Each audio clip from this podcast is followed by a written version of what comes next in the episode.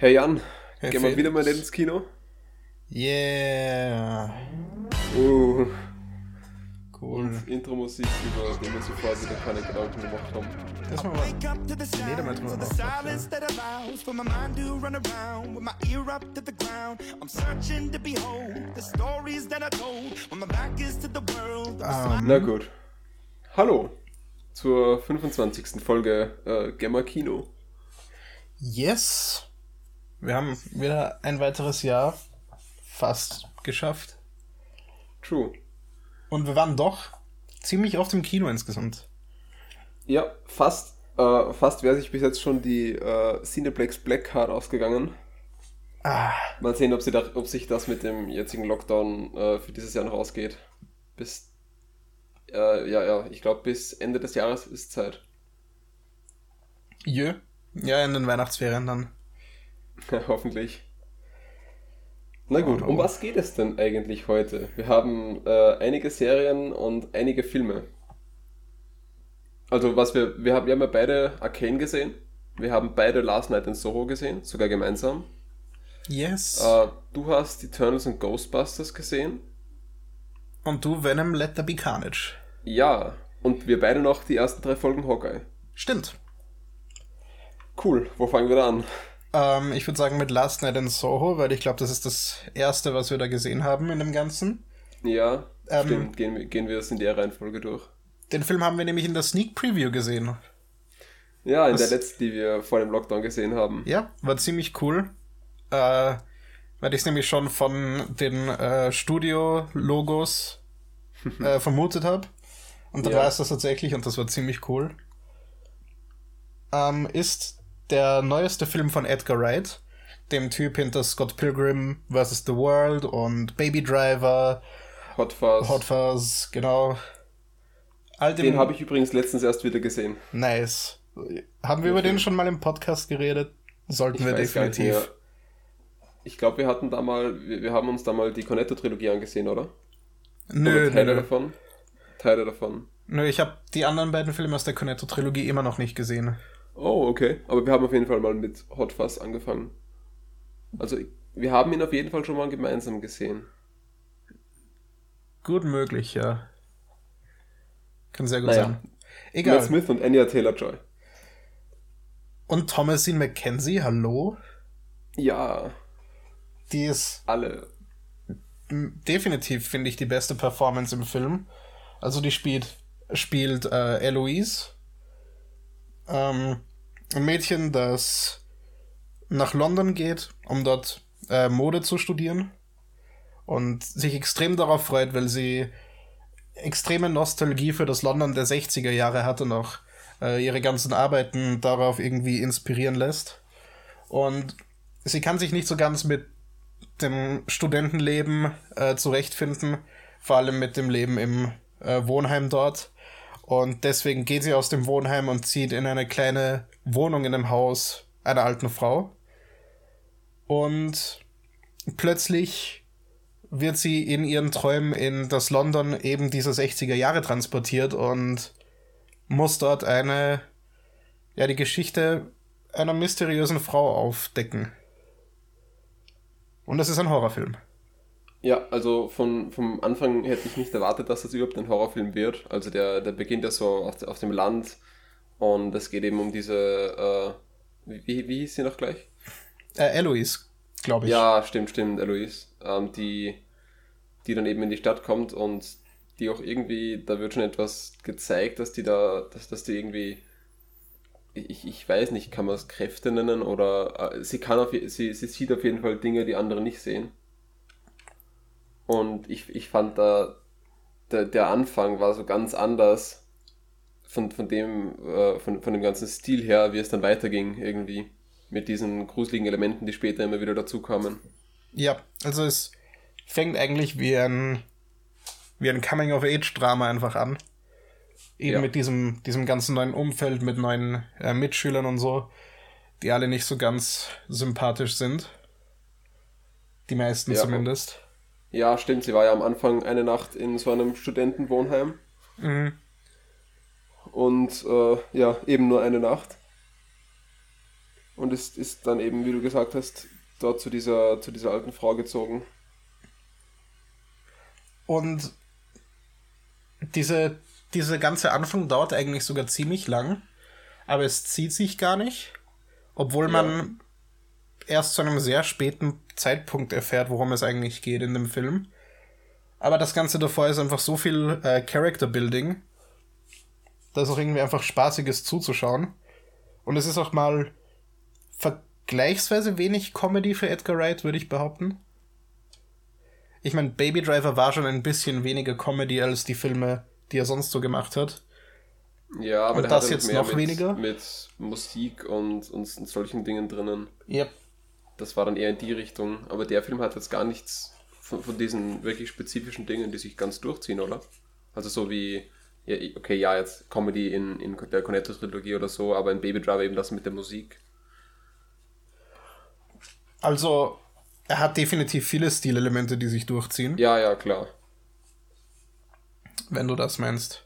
Nein, nein, ähm, ich, ich meine jetzt eher so ähm, die, die, eben die passende Musik in Baby Driver, die dann auch voll mit dem Hintergrund und so zusammenpasst. Ähm, ich glaube, da, da habe ich mich jetzt etwas, ja, also in Baby Driver ist es eben die Musik, und in, aber in Hot Fuzz weiß ich jetzt auch nicht wirklich dazu passende Dinge. Nee, da habe ich gerade nur in Baby Driver gedacht. Okay. Und egal, auf jeden Fall ähm, entdeckt Eloise eben dann die Geschichte von Sandy, einer Frau eben im London der 60er Jahre, die dort ähm, Sängerin sein will und da auf Matt Smiths Charakter stößt. Ähm, Jack? Hieß der Jack? Ja, ja, ich denke schon. Ich war jetzt verwirrt, weil nämlich in Hawkeye auch ein wichtiger Charakter namens Jack vorkommt. Und jetzt war ich mir unsicher, ob ich da richtig lieg. Ähm, auf jeden Fall trifft Sandy eben da auf Jack, gespielt von Ma- Matt Smith, der ihr die Chance verspricht, sie bekannt zu machen. Und von da an geht's nur bergab. Und Eloise lernt nach und nach, dass dieser ganze Glamour der 60er Jahre eigentlich gar nicht wirklich so toll ist.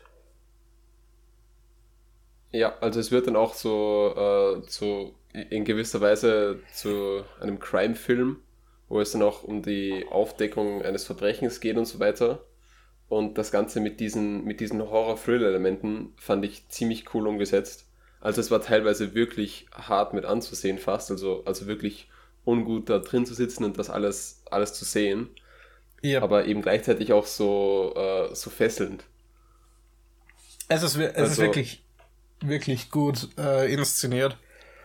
Und neben der, der am wenigsten gruselige Part in diesem Horrorfilm, also von den Horrorelementen in diesem Film, der, finde ich, mehr ein Thriller ist sogar, ähm, sind diese komischen Geistertypen, die so irgendwie wie, wie einfach Klischee-Horrorelemente in dem Film sind. Ja, die, die waren irgendwie dann, fand ich, etwas zu viel teilweise. Man hat sie anfangs ganz gut eingesetzt, aber wahrscheinlich ein bisschen zu viel, ja. Ja, also anfangs waren sie noch mehr, okay, hier und da mal. Und dann sind es aber immer mehr geworden. Bis dann, ähm, wie viel wollen wir eigentlich verraten, nur dass wir da jetzt, dass wir uns das jetzt Ich noch nicht, vorher ausmachen. ich würde keine der krassen Twists spoilern. Ja, Weil ich Ja, glaube, dass den Film sehr, sehr wenig, ja, wenig Leute bisher gesehen haben. vermutlich. Bleibe ich da eher vage. Aber es gibt dann ja, äh, ich glaube, ein bis zwei Szenen, in denen das auf einmal immer mehr werden. Und ich weiß nicht, das fand ich dann irgendwie, das hat nicht so gepasst, das hat einen etwas rausgeworfen. Ra Also da rausgeworfen hat es mich nicht, aber es, ich, ich glaube, es hätte äh, dem Pacing geholfen, wenn da ein bisschen was äh, wegge, weg, weggetrennt worden wäre. Ja, auf jeden Fall. Also das waren, das sind wir uns, glaube ich, einig, teilweise dann einfach zu viel von denen und zu wenig anderes Zeug, das da noch dazu passt. So im Generellen ist die Story aber eben deswegen interessant, weil nicht nur eine spannende Geschichte an sich ist, sondern weil es eben auch darum geht, wie äh, unsere Nostalgie oft eigentlich nicht ganz so tolle Zeiten plötzlich wie eine Ja. viel bessere Zeit aussehen lässt. Von wegen früher war alles besser und Total. wenn man sich mal anschaut, wie das wirklich war, dann war es das eigentlich gar nicht. Und abgesehen von dem Ganzen ist natürlich die Kamera und das ganze Technische absolut krass. Also die Kostüme sowieso, weil es ja in dem Film auch um Mode geht und so. Ja, auch, ähm, auch die Settings und so. Ja, also, also das 60er Jahre Zeug. Die Autos und den generellen, wow. ja, also das auch, auch der Übergang immer wieder zwischen Moderne und, äh, und dem Alten. Das, das fand ich auch ziemlich cool. Du bist im Kino dann genau zu einem der krassesten, äh, zu einer der krassesten Sequenzen im ganzen Film, beziehungsweise zu meiner Lieblingssequenz eigentlich sogar äh, draußen gewesen. Ah, verdammt. Ähm, wo Eloise eben zum ersten Mal ähm, als mit oder als Sandy interagiert, weil es mhm, ja da immer ja, das da in den Spiegelungen gibt. Ähm, ja, wie ich, wie, wie, ich dann wieder reinkam, war ich, äh, war ich verwirrt, wo auf einmal jetzt ja. die ganzen neuen Charaktere herkommen. Also das war wirklich schlechtes Timing. Aber es ist eben, es fängt damit an, dass äh, Eloise in den Spiegel schaut und da eben Sandy sieht.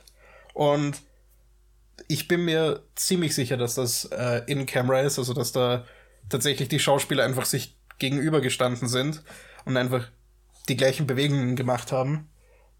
Was erstens schon mhm. so krass ist.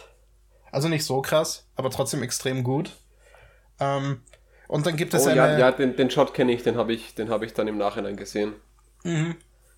Und dann gibt es eine Tanzsequenz, wo Sandy mit Jack tanzt und ständig zwischen Sandy und Eloise gewechselt wird und das auch alles in Camera, wo eine von den zwei kurz außerhalb des Frames ist und die andere sofort wieder reinspinnt. Mhm. Und man weiß zwar, dass das gerade passiert, aber es ist halt trotzdem so krass choreografiert, weil die Kamera auch sich ständig bewegt und sie das halt so choreografieren mussten, dass man nie beide gleichzeitig sieht und es cool. trotzdem flüssig aussehen muss. Also das ist wirklich ja. extrem krass ja, nachdem ich äh, wenig Horrorfilme gesehen habe, kann ich den ganz, ganz leicht in meine Top 2 Horrorfilme, die ich kenne, mit aufnehmen. Na, Top 3 eigentlich. Ich würde Lighthouse auch als Horror kategorisieren fast. Ja, in gewisser Weise. Ist der andere noch Shining oder? Äh, Dr. Sleep. Shining ah. habe ich immer noch nicht gesehen, aber Dr. Sleep schon. Ah. Ja, ich, ich denke mal, Shining wird dann da auf jeden Fall über Dr. Sleep stehen. mal schauen. Also bei mir auf jeden Fall. Ähm, ja, mir fällt gar nicht groß mehr dazu zu sagen ein. Ähm, es kommen leider, leider, was heißt leider eigentlich eh gut, so viele Filme ins Kino, die man sich anschauen müsste, dass der wahrscheinlich eher untergeht bei uns.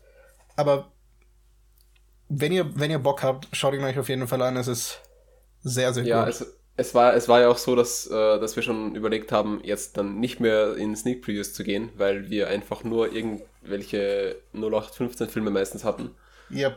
Ähm, ja, wir hatten dann Supernova und Ice Roads war ganz, ganz lustig, aber nichts, wofür ich sonst wirklich ins Kino gegangen, wär, gegangen wäre. Und na, obwohl Ice Roads vielleicht so als, als, als, lustiger, lustiger Film oder so.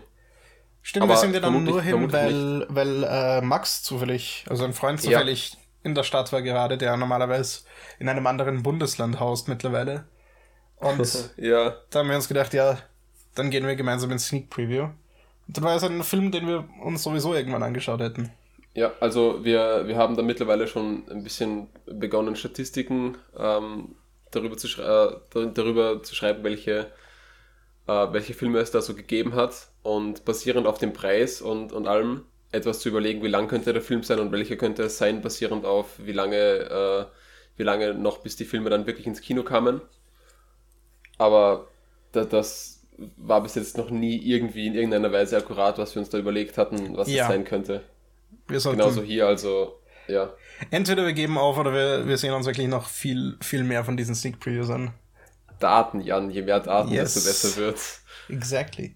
Aber ich glaube, da müssen wir noch viel mehr darauf schauen, von welchen Studios die Filme sind. Mhm. Bisher waren eigentlich bis auf Ice Road ausschließlich britische Filme dabei. Ja. Oh, das könnte auch was sein. Aber damit können wir es auf jeden Fall noch weiter eingrenzen. weil so, so Firmen wie Disney oder so werden da vermutlich ja. keine, keine Blockbuster in die Sneak Previews geben. Das sowieso, ja. Ähm, übrigens, weil ich mich komisch anhöre, ich bin gerade ziemlich verschnupft. Und es ist gerade jetzt in diesem Moment schlimmer als äh, es noch vor ein paar Stunden war. Ähm, absolut unglücklich. Also, Oh no. I apologize, aber kann man nichts machen. Also ich hätte es nicht gemerkt, Okay, gut. Na, just so you aber wer know. weiß. Ähm, Vielleicht ist das einfach Discord, das das rausfiltert. maybe. ähm, High Advanced Techniques. yeah. Ähm, ja. Gut. so, Moment. Haben wir, haben wir da noch mehr drüber zu sagen? Ich glaube nicht, oder? Denke auch nicht. Ja, also äh, cooler Film. Eventuell, äh, ja, also, also wenn man mit solchen ähm, Themen vielleicht nicht so, äh, wenn wenn man sich solche Dinge vielleicht nicht so gerne im Kino ansieht, also wo es dann auch um äh, ja, Sexualverbrechen eigentlich geht, Im Grunde dann, ja. dann, dann sollte man den Film vielleicht nicht unbedingt sehen. Also wenn, wenn, wenn einem das, ähm, ja, wenn, wenn man sowas nicht sehen will. Das vielleicht noch äh, hinzugefügt.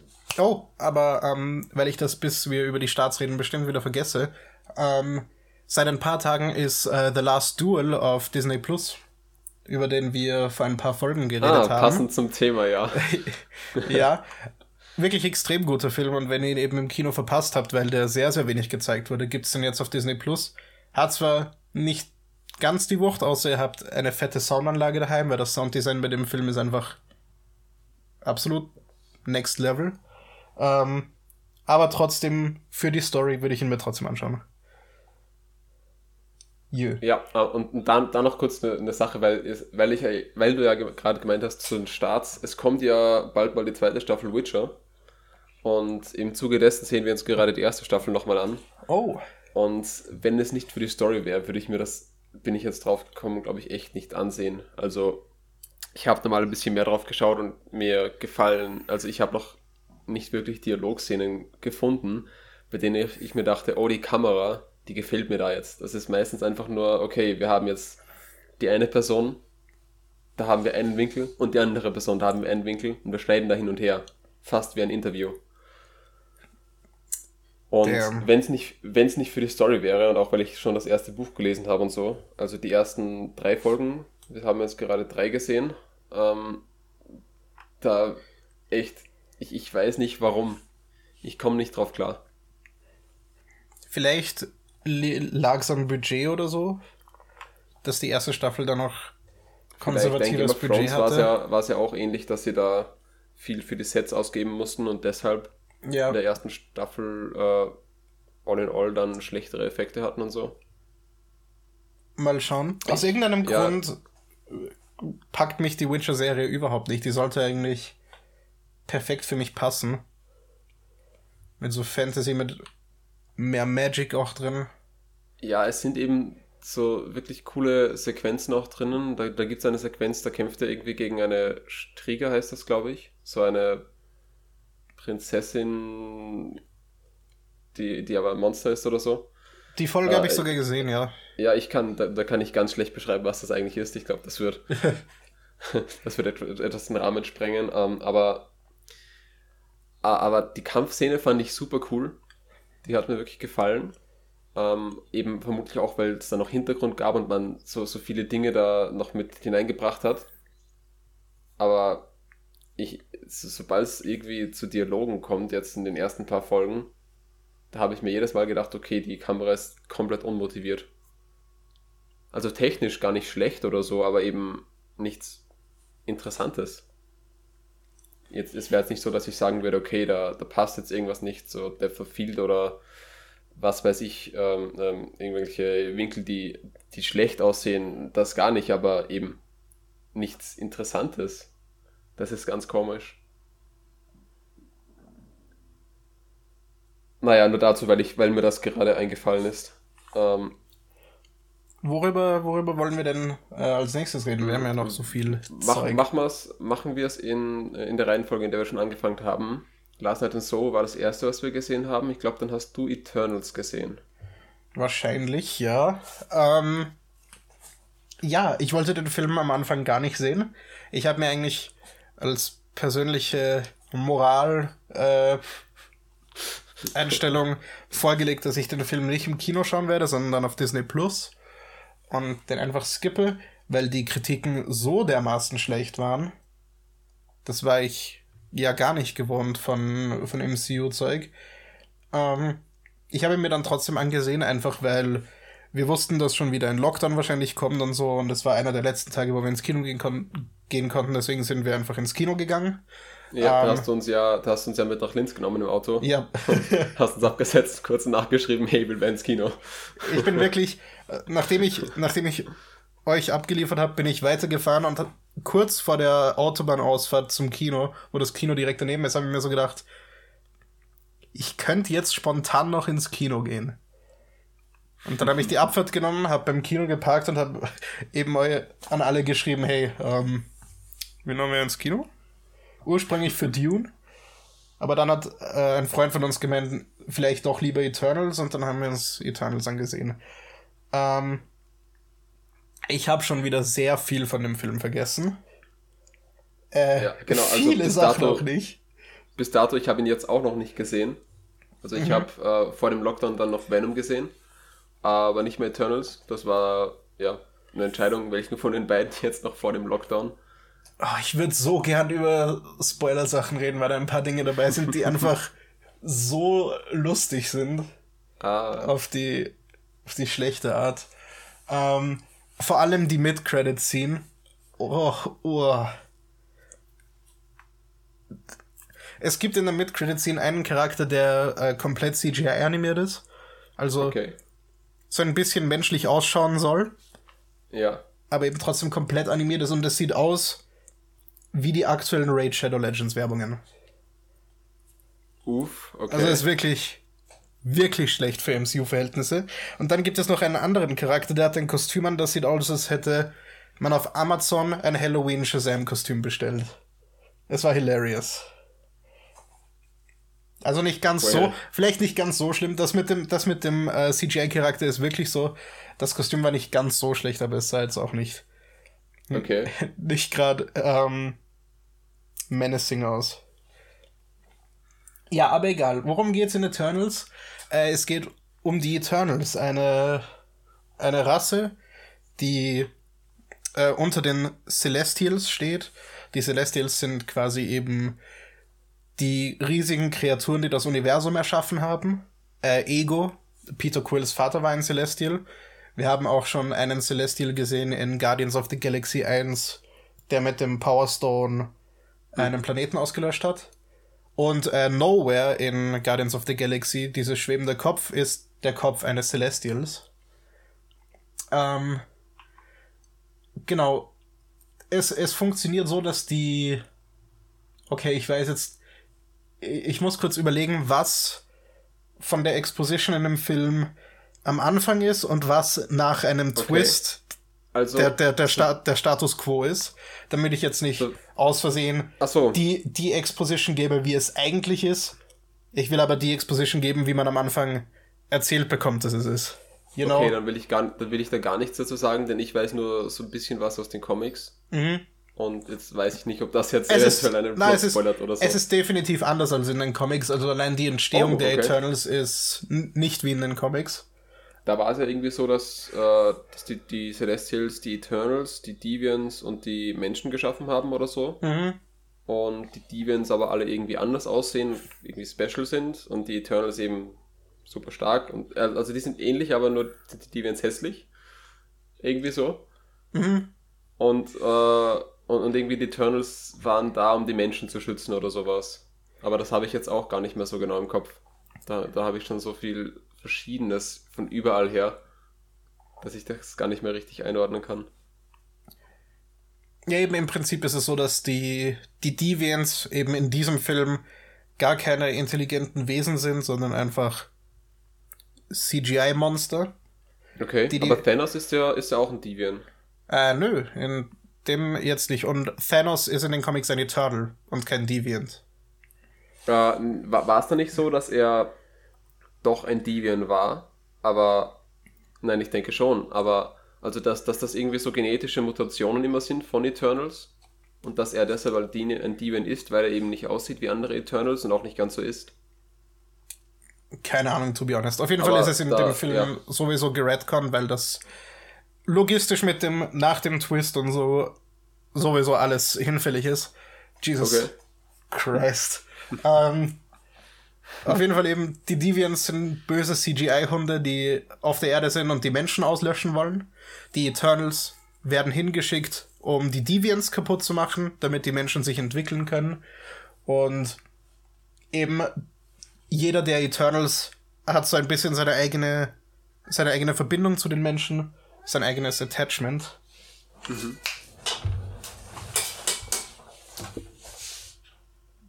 Sorry.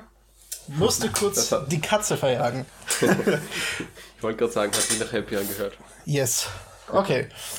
Ähm, die Eternals haben eben alle so ihre eigene Verbindung zu den Menschen. Jeder hat irgendwie so etwas, das den Menschen schätzt. Äh, wir haben äh, Fastos zum Beispiel, der eben so der Tinkerer-Typ ist, der Zeug bauen kann und konstruieren kann und den Menschen eben immer äh, bei technologischem Fortschritt hilft. Was aber ein bisschen beleidigend ist.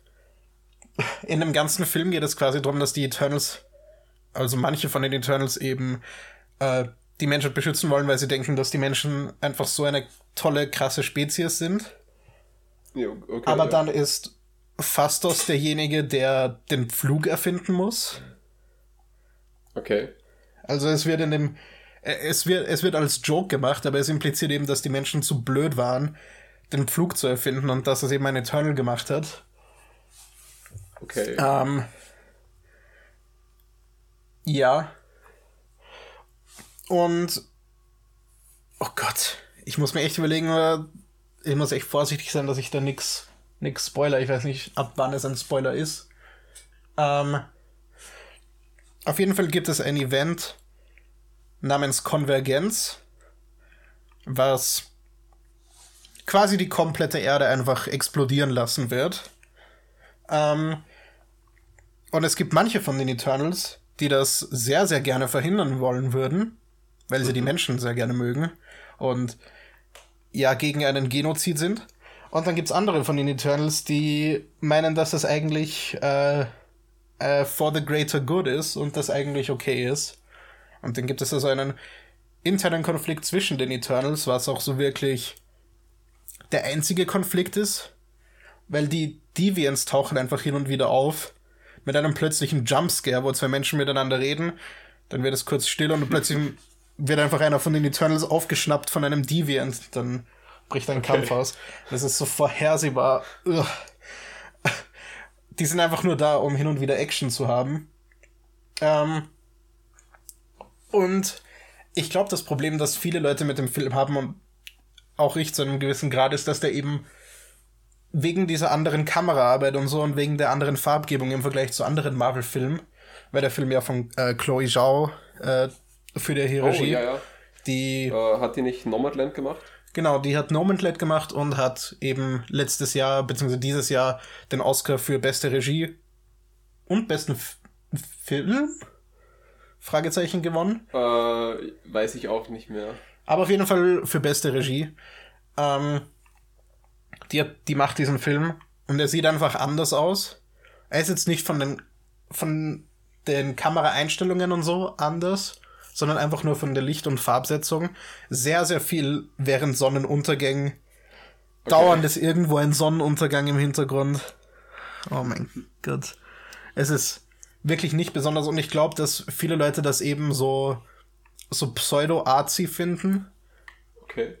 Ähm, mich stört jetzt weniger. Ich finde, es macht wenig Unterschied. Und eben weil es wenig Unterschied macht, ist dieser ganze Film einfach so extrem langweilig. Es, es wird so viel geredet und alles, was geredet wird, ist so uninteressant. Dabei ging es um so interessante Themen wie eben, ob die Menschheit tatsächlich Existenzberechtigung hat oder nicht. Aber jeder wechselt einfach seine Meinung alle zwei Minuten, wo dann plötzlich manche von den Eternals einfach vorm Finale, also vorm dritten Akt einfach sagen, jö, ich bin weg, ich mach nicht mehr mit. Und dann sind, Okay. und dann, dann sind sie weg. Und dann kommen die plötzlich im Epilog wieder, so als wäre nichts passiert. Dann gibt es Eternals, die einfach ihre Jahrtausende lange Familie einfach backstabben. Out of nowhere. Und Also so, so Dinge, die im Endeffekt für die Story passieren müssen, aber gar nicht so wirklich in Character sind oder wenn ich das, so wie ich das Ja, jetzt wo es- verstehe. es ist alles in den Charakteren ähm, justifiable. Also man, man kann alles rechtfertigen. Aber es macht halt keinen Sinn, dass es so schnell von einem ins andere switcht. Weil dann auch der Eternal, der gebackt, gebacksteppt worden ist, ähm, irgendwie zehn Minuten später oder so, der Person, die sie gebacksteppt hat, äh, hilft und wieder voll nett ist. Und ich, ich verstehe es einfach nicht. Ähm, ich kann auch wenig über die Story reden, ohne jetzt irgendwelche äh, Twists zu verraten, weil eben sehr viel in dem Film ist nur Dialog. Sehr, sehr Genau. viel. Also es gibt auch nicht wirklich Action-Szenen, die jetzt irgendwie mir in Erinnerung geblieben wären oder so. Ähm, und eben das meiste ist einfach das Aufbauen von der Eternals-Mythologie und dann das mit einem Twist in einen neuen Kontext zu bringen, was da eigentlich tatsächlich passiert und dann eben diese Intrige damit äh, weiter zu spinnen, die sich da aufbaut unter den Eternals in Zusammenhang mit den Celestials. Ähm, die Deviants sind eben einfach komplett unnötig. Also Okay, das, heißt, das, sind, das sind da wirklich nur so unintelligente, wie du mal gemeint Mhm. hast, Hun- hundeartige Dinge. es, es gibt dann einen Deviant, der intelligent ist und sogar reden kann. Also Okay. nicht unbedingt intelligent ist, aber reden kann. Und der taucht dann, während das, während das Finale passiert, taucht er dann auch auf. Ja. Dann kämpft er gegen einen von den Eternals. Und das war's. Mehr macht er nicht. okay. Die anderen Eternals scheren sich nicht mal um den. Die scheren sich eben um den Main-Konflikt. Und ja, im Grunde war's das. Ähm, die Schauspieler sind allesamt ziemlich gut. Also das ist auf jeden Fall Okay. auf ja, jeden Fall ich glaub, stark. der Cast war ja auch ziemlich, ziemlich gut, oder? Also die hatten da ja, Ja. alle möglichen Namen. Ja, eben Richard Madden zum Beispiel als Icarus ist dabei. Jetzt nicht nennenswert, weil seine Performance oder sein Charakter arg krass sind, sondern wenn man ihn kennt, eben als ähm, Rob, St Rob Stark aus Game of Thrones. Eben auch aus Game of Thrones Kit Harrington, Jon Snow. Ähm, der ist komplett nutzlos in dem Film. Also der ist Okay. bei weitem nicht so viel im Film, wie es aus den Trailern vielleicht hervorgeht. Ja, ich, ich dachte mehr, dass er eine Art Hauptcharakter ist oder so. Ja, ich dachte eben auch, dass er vielleicht so der, der, der- Audience-Charakter ist. Und er der ist, über den wir das alles lernen, aber nö. Er ist fast gar nicht im Film. Ähm, Okay. es gibt nur einen. Also der war, der war nur im Trailer, weil man das Gesicht kennt. ja, er ist, sein Charakter ist eben quasi nur ein einziges Setup für späteren Stuff, den er im MCU machen wird. Was potenziell spannend ist, weil sein äh, Charakter ist später dann der Black Knight in den Comics. Oh, Und- okay. Der Typ hat eben ein Schwert seiner Vorfahren, das durch quasi alles schneiden kann.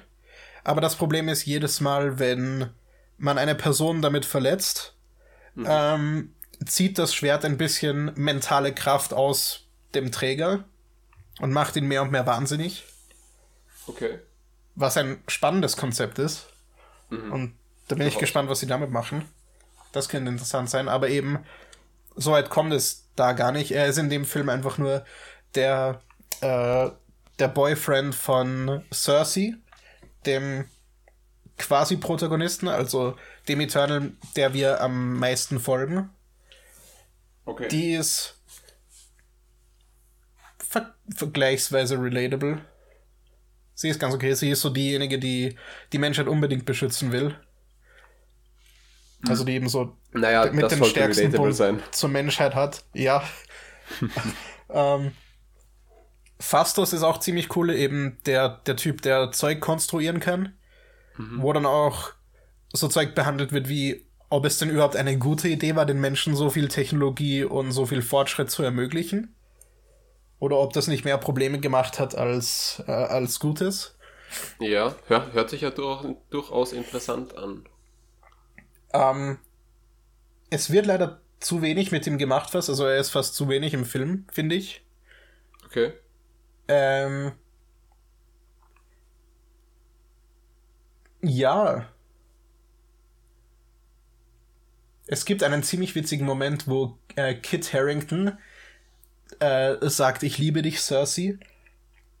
Das ist ziemlich funny. Ähm, Okay. Wies- Wieso? Ja, wegen, wegen Cersei. Achso, Cersei. also, also wirklich wegen dem. Ja. Okay, ja, ja. Und weil es auch ein Love Triangle mit Cersei, Kit Harrington und Richard Madden gibt. Okay. Außerdem ein Love Triangle in Come on. Das ist so das most overused thing überhaupt. Ähm, ein paar von den Dingen, die ja im Vorfeld zu dem Film äh, schon bekannt waren. Zum einen, dass es den ersten offen äh, schwulen Hauptcharakter in diesem Film gibt. Ja, da gab es ja. Eben Oder war äh, das wegen der Regisseurin? Ich glaube, Probleme, dass er in China gar nicht rauskommt. Ich glaube, das war Ist mehr das- ein kalkulierter Move, weil sie wussten, dass der Film nicht in Kino rauskommen kann, wenn Chloe Zhao ihn macht, weil die ja stark immer Mm, ja, ja. Das Chinesisch, die chinesische Regierung kritisiert. Deswegen wird der Ja. Film da sowieso nicht rauskommen, als der chinesische Markt ist sowieso schon verloren. Und deswegen haben sie, haben sie das gemacht. Ist meine Vermutung. Ich will ihnen da nicht unterstellen, dass sie jetzt nur deswegen äh, Fastos eben da drin haben. Ähm, ich kann es mir aber vorstellen, weil es ein sehr komischer Zufall ist. Ja, ich meine, es wäre ja durchaus von dem, aus, dem Aspekt sinnvoll. Ja, aber es ist, Weil, es wird eben genauso gehandelt, wie es sein sollte. Es ist, es ist einfach so, deal with it. Also im Film selber jetzt. okay, ja, das genauso soll es sein. Ja. Ähm, es er hat im Vorfeld auch die durch ähm, Altersguidelines und so ist ja das schon aufgekommen, dass das der erste Marvel-Film mit einer Sex-Scene ist seit Iron Man. Oder der erste überhaupt, je nachdem, ob man dann, ob man das in Iron Man 1 zählen will oder nicht. Oh, ja, Ähm. äh, okay, also mehr als in Iron Man 1. Das war ja, ich meine, das war ja nicht viel. Ja, Aber trotzdem die einzige bis jetzt. Ja, und ja, keine Ahnung, warum das jemals jemand erwähnen musste. Das ist ko einfach so ein komplett random Fakt, der irgendwie nur wie Clickbait wirkt. Und außerdem einfach Ja.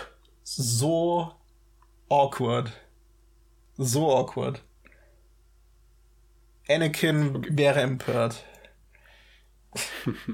ähm, ja, ich merke schon, ich, ich, ich finde keinen roten Faden, wie ich über den Film reden soll. Es ist jetzt nicht, er ist nicht Ja, grauenhaft, nicht- er ist bei weitem nicht so schlimm, wie ich erwartet habe. Es war definitiv ein unterhaltsamer Kinogang, einfach weil wir uns ständig über Zeug lustig gemacht haben. Ähm, Gerade einer der Eternals im Finale bringt eine so banale Aktion, dass wir einfach gestorben Okay. sind. Also eigentlich schon nachdem der Konflikt äh, vorbei ist. Ist einfach Okay. unfassbar, unfassbar. Na gut, ich bin gespannt auf den Film dann. Also ja, da bin ich wohl wirklich gespannt auf den Film. Also ich hätte ihn mir jetzt mehr angesehen, eben weil es ein Marvel-Film ist. Ja, Aber das, das hört sich ja durchaus lustig an, so wie du, Also- da, wie du da erzählst. wir, wir sollten ihn uns auf jeden Fall am Discord ansehen, mit, mit mehr Menschen. Ich glaube, das macht Ich ihn glaub, definitiv also besser. Wenn es geht, werde ich da, glaube ich, auch nochmal ins Kino gehen. Oha! Also ich werde mein Ticket auf jeden Fall eher in Spider-Man investieren, weil Eternals Ja, hat eben, eben Spider-Man auch. Aber Eter das Ding ist, Eternals kommt anscheinend am 12. Jänner nächstes Jahr auf Disney Plus. Heißt, es ist sowieso schon nicht mehr so viel. Und eben, der Film hat nicht wirklich Momente, die auf einem Kino, auf einer Kinoleinwand jetzt besser sind oder so.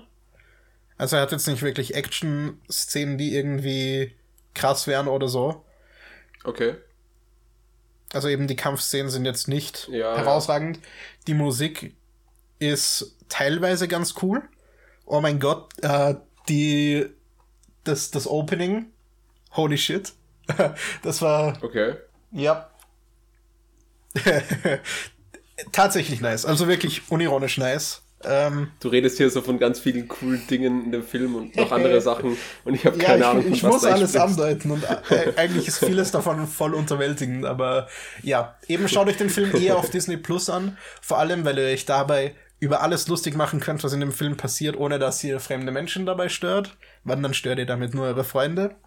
Ähm, chill, sit back und enjoy the shit show. Also wirklich nicht gut. Ich würde ihn bei einem Marathon skippen, genau wie Black Widow, weil man sich damit easy ein paar Stunden spart, wenn man einen MCU-Marathon machen will. Bisher ist eben in Phase 4 Shang-Chi eigentlich der einzige Film, den ich da als worthy of marathoning einordnen würde. To be honest. Also da, aber ja, da gab es eben in den vorigen Phasen auch schon vieles Zeug, dass man das skippen könnte. das stimmt, aber ni nicht so viel, finde ich. ja, vor allem eben hier der, die Phase fängt so, Ja. so, so schlecht an im Kino. Also in den Serien super cool, aber ich, ich meine, wenn man jetzt vielleicht Falcon and the Winter Soldier weglässt, Ja, es die wirkt. fand ich jetzt nicht so überwältigend, aber, aber alles in allem hat es mit den Serien viel besser angefangen als mit dem Kino. Es wirkt eben so, als würden die Serien viel mehr auf die Charaktere setzen als die Filme aktuell. Shang-Chi hat das Ja. eben gut gemacht, weil da alle Charaktere eigentlich zumindest ein bisschen Futter haben, um sympathisch zu sein. Eben sogar der Bösewicht. Und alle sind Ja. alle sind da eben tief genug, dass man invested ist. Bei Black Widow eben eher die Side-Character, aber nicht Natascha. Ich habe mir das Making-of auf Disney Plus leider nicht fertig angesehen, aber ich habe angefangen damit. Und Kevin Feige hat gesagt, dass der Sinn dieses Films ist, ähm, Natascha weiter zu humanisieren, also zu vermenschlichen und nahbarer Okay. zu machen. Und ich finde, der Film hat das eigentlich nicht gemacht. Also Black Widow jetzt. Ich finde, der hat Natascha als Charakter jetzt nicht irgendwie interessanter gemacht oder so, als sie vorher war. Und ich finde, da haben die Serien eben einen viel besseren Job gemacht. Falcon and the Winter Soldier zum Beispiel eben äh, Bucky und Sam viel menschlicher zu machen, als sie vorher waren. Ja, und, Und auch viel etwas, tiefer. das zu, zu justifieren, dass hier, also es, es war, es wollten ja, also ich persönlich hätte es viel besser gefunden, jetzt noch in Endgame, dass Bucky das Schild bekommt. Aber nach, äh, nach, nach, nach der Serie finde ich, ist das voll, also da passt das jetzt auch so, wie es ist.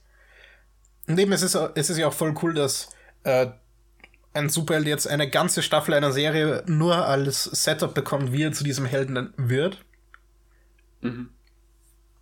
Ist ziemlich, Ja. ziemlich cool.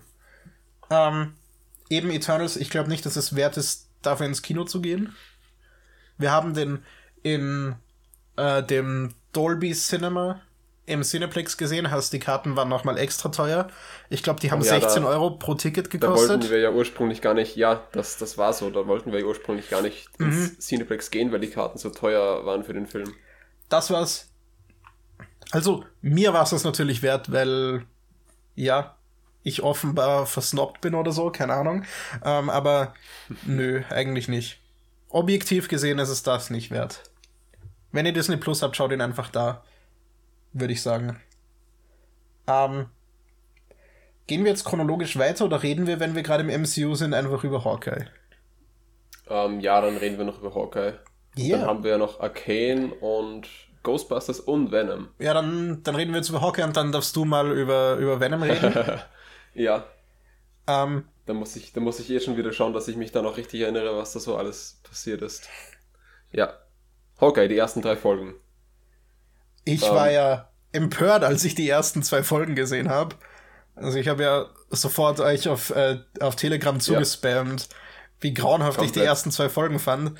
Und ich, ich stehe dazu, dass die ersten zwei Folgen vergleichsweise schlecht sind im Vergleich zu den anderen Serien. Also ich, Ich finde, habe das, ich hab das bei den Lapern gehasst. das bei den Lapern fand ich eigentlich sogar ganz cool, to be honest. Weil es eben Ich, ich, die, die Leute nicht als die als die langweiligen und äh, und irgendwie sozial inkompetenten Nerds darstellt, sondern eben als einfach Menschen mit einem Ach so, coolen nein, Hobby. Das, das, das, das meine ich gar nicht. Ich, ich äh, meine da eher Hawkeye war das so unsympathisch. Es hätte so cool sein können, auch irgendwie mit so äh, Momenten, in denen er dann wirklich, keine Ahnung, seine Skills benutzt oder so. Aber es war, er war eben auch die ganze Zeit so desinteressiert dort und das hat, das hat mich irgendwie gestört. Das, Ich, das, ich, hatte, ich hatte gedacht, das hätte irgendwie cooler sein können. das ist was, das im Laufe der Serie jetzt auch besser geworden ist und noch besser wird. Dass wir eben, äh, dass eben äh, Clint Barton ein bisschen lockerer wird wieder, nachdem er am Anfang Ja, also- ziemlich grumpy ist. Ich finde, das hätte auch irgendwie so ein, ich weiß nicht, eben ein cooler Moment auch für Hawkeye werden können, wenn er da sich dann irgendwie überwindet und doch mal irgendwie was Cooles macht dort. Ich, ich habe mir da schon so eine, so geistig habe ich mir dann schon eine, eine Szene oder eine Sequenz vorgestellt, wo er da durch diese ganze Laper durchgeht und alle nach der Reihe wirklich eben äh, niedermetzelt und Anführungszeichen. Ähm, und das ha hat er in gewisser Weise gemacht, aber in keiner Weise so cool, wie ich mir das vorgestellt hat hatte. Ja. Aber ich schätze, es ist auch in Character, weil Clint Barton ja eher so der methodische Typ ist. So, ja, Ja. ich mache das Minimum, um das zu bekommen, was ich brauche. Und alles kalkuliert und so. Ähm, was mich an den ersten Folgen sehr gestört hat, ist, viele der Dialoge fand ich einfach extrem dumm. Also es war sehr viel, sehr offensichtliche Exposition in den Dialogen. Und ich fand auch äh, Kate Bishop ziemlich nervig am Anfang. Mhm. Mittlerweile, mittlerweile finde ich sie eigentlich ganz cool. Ähm, ja, aber wie, wie, wie, wo, wo, wo- worum geht's? Wir werden über Spoiler reden müssen, weil wir über mehrere Folgen reden und dafür brauchen wir halt Ja. das Zeug, das aneinander, aneinander anknüpft. Ähm, Ja, äh, in der ersten Folge wechseln wir uns vielleicht ab. Äh, na, ma- mach du mal, ich habe gerade über Eternals gerantet, also erzähl du mal über Ah, Hawkeye. ja, äh, ja, genau, denn ich fand Hawkeye ja gar nicht so schlecht, die ersten beiden Folgen. Dann kannst du nachher noch etwas äh, dazu sagen, warum du sie denn so schlecht fandest. Ähm, also mir haben, ich, ich meine, ja, es waren jetzt vielleicht nicht die großartigsten Folgen, aber ich habe sie unterhaltsam gefunden, ich hatte Spaß damit und das ist ja im Endeffekt alles, was man von sowas, äh, äh, was man im Generellen von irgendeiner Serie, irgendwas, das einen unterhalten soll, will. Es soll einen unterhalten und das, das war so. Ähm, in der ersten Folge lernen wir ja ähm, Kate Bishop kennen, wie sie, äh, ich glaube, für ihrem College oder so, ähm, den Glockenturm zerstört, weil sie, ich bin mir nicht, ich bin mir da nicht so ganz sicher, aber ich glaube, die Glocke war irgendwie außer Betrieb oder so und sie wollte, dass die, ja, läutet. Deshalb hat sie mit Pfeil und Bogen drauf geschossen und äh, dabei ist dann der Turm zusammengebrochen. Habe ich das richtig? Ja. Bin, bin ich da? Yep. Das ist richtig so, oder? Ja.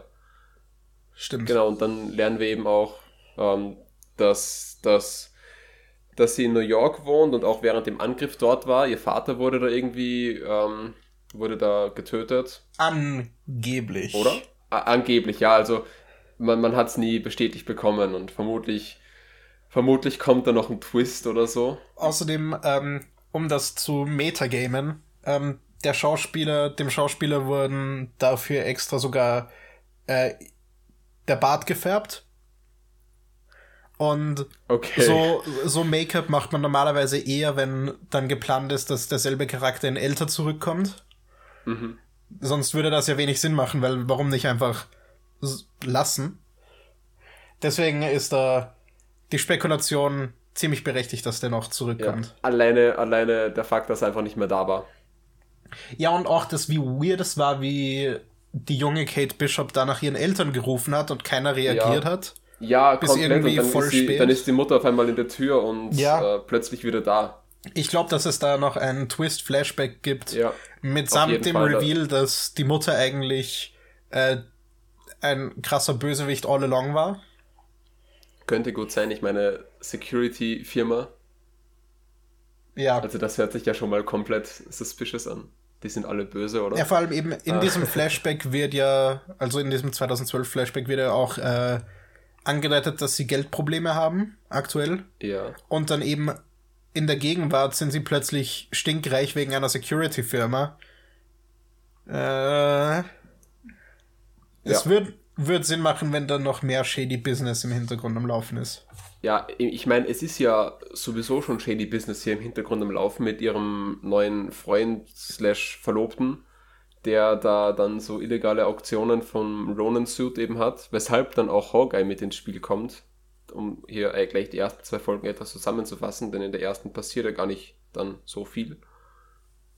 ähm, weil, weil Kate Bishop dann eben bei einem Überfall auf diese illegale Auktion sich den, äh, den Ronan-Anzug schnappt und ähm, weil sie irgendwie alles kann, ähm, wurde auch vorher schon gesagt, dass sie irgendwie super gut, äh, eine super gute Bogenschützin ist und alle möglichen Kampfsportarten kann, ähm, vermöbelt sie hier dann mal die Bösewichte und das alles im Ronan-Suit, weshalb dann die eigentlichen Gegner vom Ronan, der ja, ich weiß jetzt die Zeit nicht genau, aber das war ja so irgendwann zwischen Infinity War und Endgame in, diese, in diesen fünf Jahren, dass Hawkeye da als Ronan äh, irgendwie Gangster äh, ausgeschaltet hat in New York oder auch woanders. Überall. Und ja, ich glaube. Natascha Ja. findet ihn ja in Tokio, glaube ich.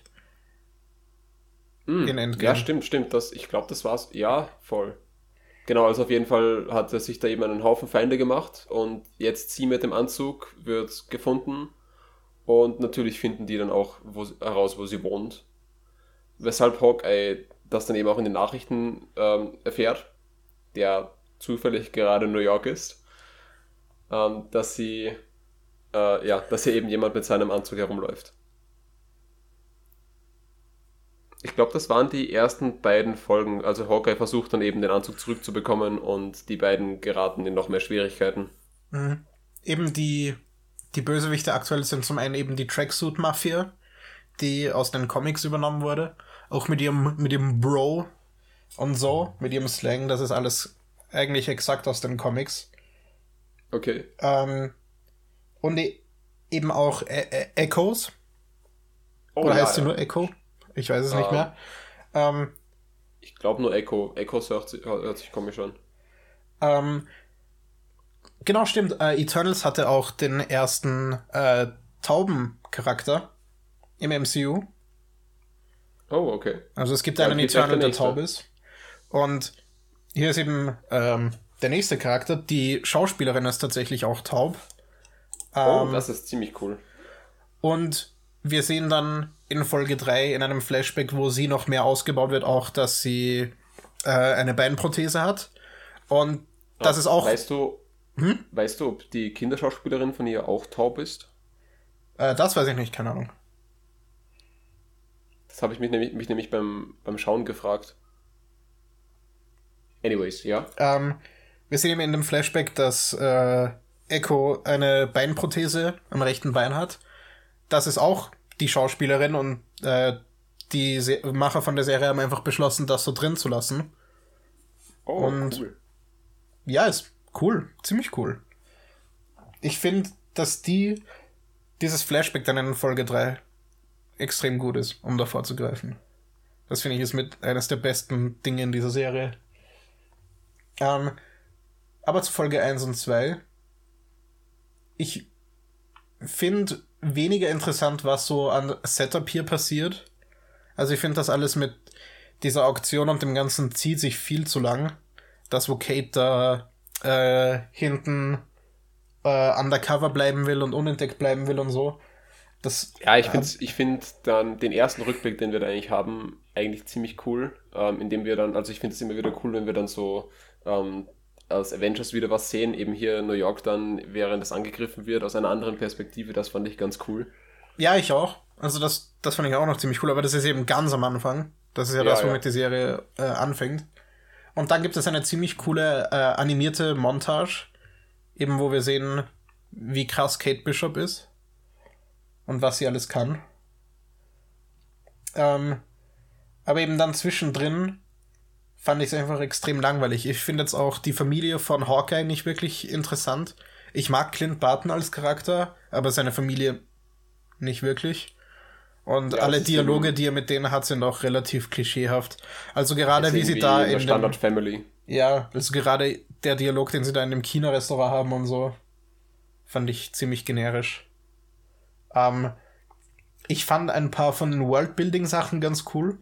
Ähm, Clint Barton wird ja introduced, während er sich mit seinen Kindern ein Musical ansieht, das auf der Geschichte der Avengers basiert. Ja. Und das.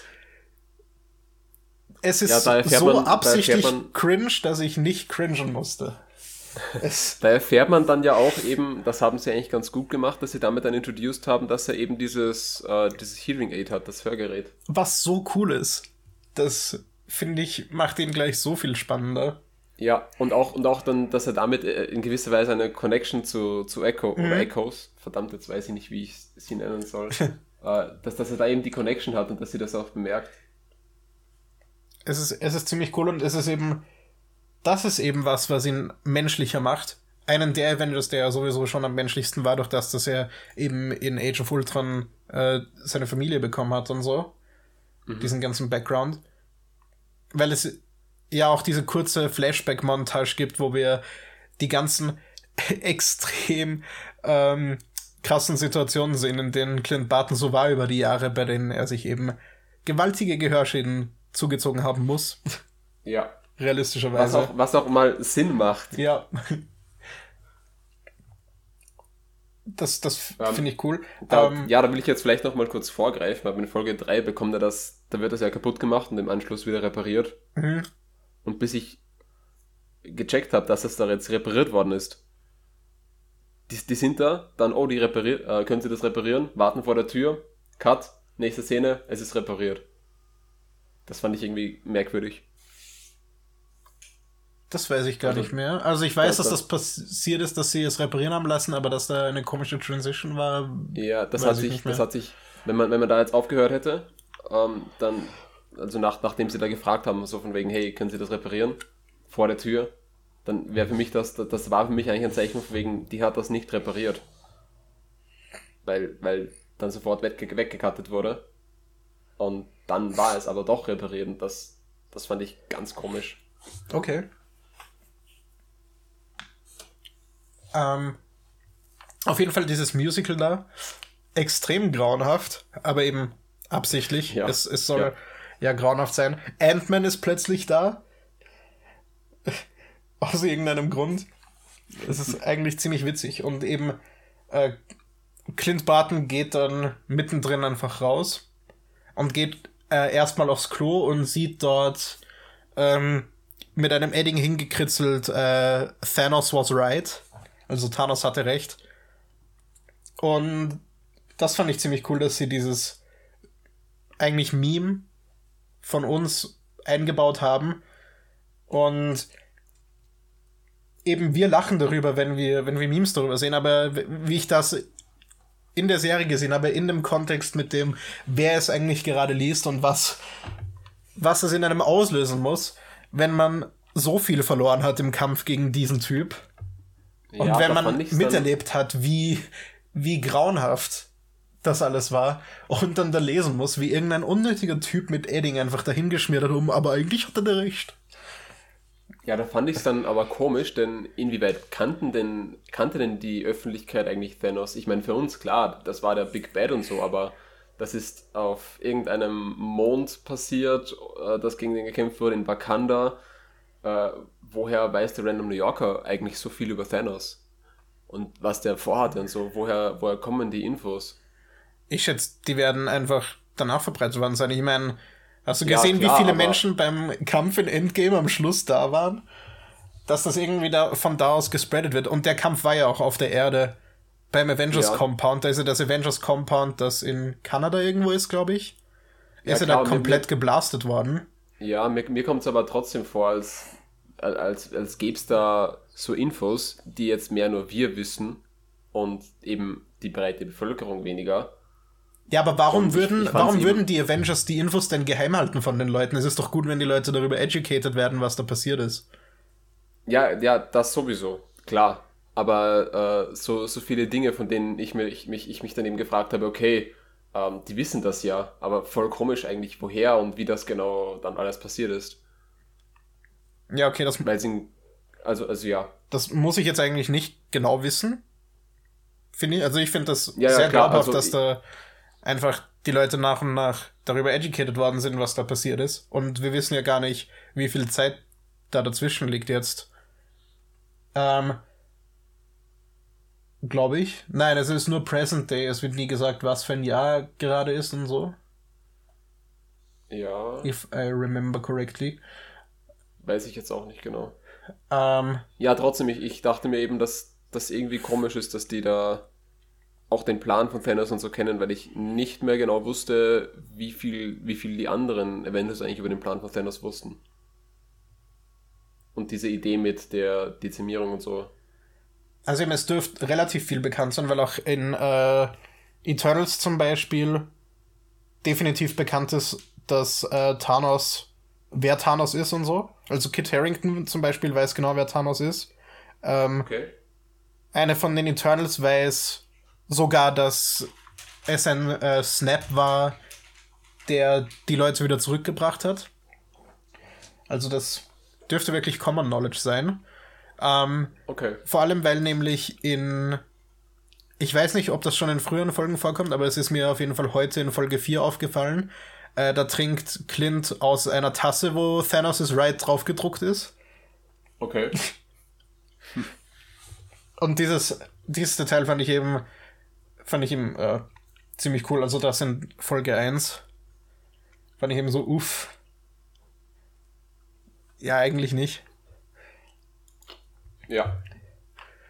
Ähm, ich dachte, ich hätte noch irgendwas im Kopf gehabt, was ein cooles kleines Worldbuilding-Detail war. Ähm, dass, dass die Identität vom Ronan detached von Clint Barton und Hawkeye ist, fand ich cool, weil über das habe ich nie nachgedacht, dass ja keiner, keiner weiß, dass das dieselbe Person ist. Voll, ja, und dass sie dann eben auch wirklich Kate Bishop hier als Ronan sehen und Ja. Hawkeye eben als, also Clint Barton eben als Hawkeye. Das macht alles ziemlich viel Sinn, das fand ich cool. Ja. Ähm, nö, zu Folgen 1 und 2 f- fällt mir jetzt gar nicht mehr viel ein. Ähm, in Folge 3 haben wir ein paar interessante References. Also, im Grunde passiert in Folge 3 auch nicht arg viel. Kate und Clint ähm, flüchten von der Tracksuit-Mafia in einer ziemlich coolen Verfolgungsjagd, wo es um alle möglichen Trickpfeile geht. Ja. Und das ist eigentlich auch Also- der Großteil und- der Folge. Wo eben, wo eben auch das Hörgerät von Hawkeye kaputt war, weshalb die Kommunika Kommunikation zwischen den beiden äh, nicht wirklich funktioniert hat. Aber dann trotzdem besser funktioniert hat Ja. als davor. Das war fun. Wir finden heraus, dass Clint einen äh, Pim-Particle-Arrow hat. Oh ja. Der war. Da, also da hat man dann eben, das haben sie vermutlich absichtlich auch nochmal so richtig schön gezeigt, Ja. wie er dann beginnt zu zielen und, und abschießt und da steht vorne noch Pimp drauf. Ja, das war, das war ziemlich cool, wenn man Ja. dann so checkt, oh, okay, das war also der Plan die ganze Zeit. Ja. Ähm, ja, das war, die ganze Verfolgungsszene war fun. Ähm, der Joke von wegen, dass Clint nicht in äh, das Muscle Car in den Dodge Challenger äh, einbrechen will, ist eine Referenz auf die, auf den Comic, auf dem das Ganze basiert. Ich weiß Okay. nicht mehr, wie der, wie die Macher von dem Comic hießen, aber das ist eben der legendärste Hawkeye-Comic überhaupt, wo es eben Oh, um okay. Kate Bishop auch geht. Ähm, der eben diesen Style hat wie in der Montage am Anfang von äh, der ersten Folge. Also diese animierte Montage. Ah, Diese, cool. das ist eben der Style, den die Comics auch haben. Und in den Comics gibt es eine Verfolgungsjagd, wo eben Kate Bishop und Clint Barton in diesem Dodge Challenger sind und verfolgt werden. Und in dem ist es eben eine Switch-Up. Weißt, weil eben das Ja. Auto vorher schon introduced ist und alle Leute, die die Comics kennen, sich gedacht haben, ah, okay, okay, I know where this is going. Gibt es so eine kleine jetzt Bait and den- Switch. Wir haben jetzt einen Story-Arc mit äh, dem Freund und von, äh, von Kates Mom und auch dem toten Onkel oder so. Ja, aber Äh, das noch würde gar nicht erwähnt. Das stimmt, aber das ist ja auch aktuell ziemlich liegen gelassen in der Serie jetzt. Also das ist Ja, ja. es wird immer wieder mal erwähnt, aber ich nur, nur weil ich Ja. doch dazu sagen wollte, dass ich mir, dass ich mir denke, dass dieser, dieser Freund wird so suspicious gemacht, der kann am Schluss gar nicht irgendwie der Böse sein. Ich wäre mir nicht so Also sicher. Ich, ich denke ähm, mir, ich denk mir, da könnte als Twist dann nochmal kommen, eben auch, weil er, weil er das alles so halbwegs offen macht, von wegen, ja, okay, und oh, ich kann fechten. Solche komischen Dinge, die irgendwie alle suspicious wirken, aber vielleicht dann eben doch gar nicht sind mit dem, was wir am Schluss noch eventuell erfahren werden. Ähm, Aber weißt du ja vielleicht auch schon mehr aus der vierten Folge, oder nicht? Äh, nö, nicht wirklich, weil eben dieser, wie, wie gesagt, dieser Story-Arc aktuell eher im Hintergrund ist und sie eher auf andere Ebene investigaten. Eben mehr mit der Tracksuit-Mafia und so. Es baut sich Ja. langsam dahin auf, was Jack, also eben der Freund, mit der Tracksuit-Mafia zu tun hat und so. Also da tut sich auf jeden Fall was, aber nicht direkt in dem Murder-Mystery-Ding. Ähm, der Charakter Jack selber ist in den Comics äh, The Swordsman. Der heißt The Swordsman. Okay, also mit, ein- mit warte, warte, warte, Jack ist. Wer, wer genau ist, ist Jack? Der Freund, der fechten kann. Oh, okay, okay, das ist, das ist der. Okay. Der ist in den Comics The Swordsman. Und der kann mit Schwertern Okay. kämpfen. Und es wird ja auch gesagt, dass er so eine komische Affinität zu Schwertern hat in der Serie, Ja. weil er so Schwerter sammelt und so. Also das ist definitiv aus den Comics übernommen. Und wenn sie es beibehalten, dass er ein Bösewicht ist, dann ist er ein Bösewicht. Aber ich glaube eben, dass der Twist sein wird, dass nicht er, dass nicht er der krasse Bösewicht ist, sondern nur ein kleinerer Bösewicht und eigentlich die Mutter bigger ist. Und ich weiß nicht, wie sie Kingpin integrieren werden, den wir nämlich in Folge 3 sehen. Also nur angedeutet sehen, wir sehen sein Gesicht nicht, aber wir sehen ihn im Hintergrund und wir sehen seine Hand kurz. Ähm, es wird wahrscheinlich darauf hinauslaufen, dass Kingpin gegen Ende der Serie introduced wird. Vermutlich.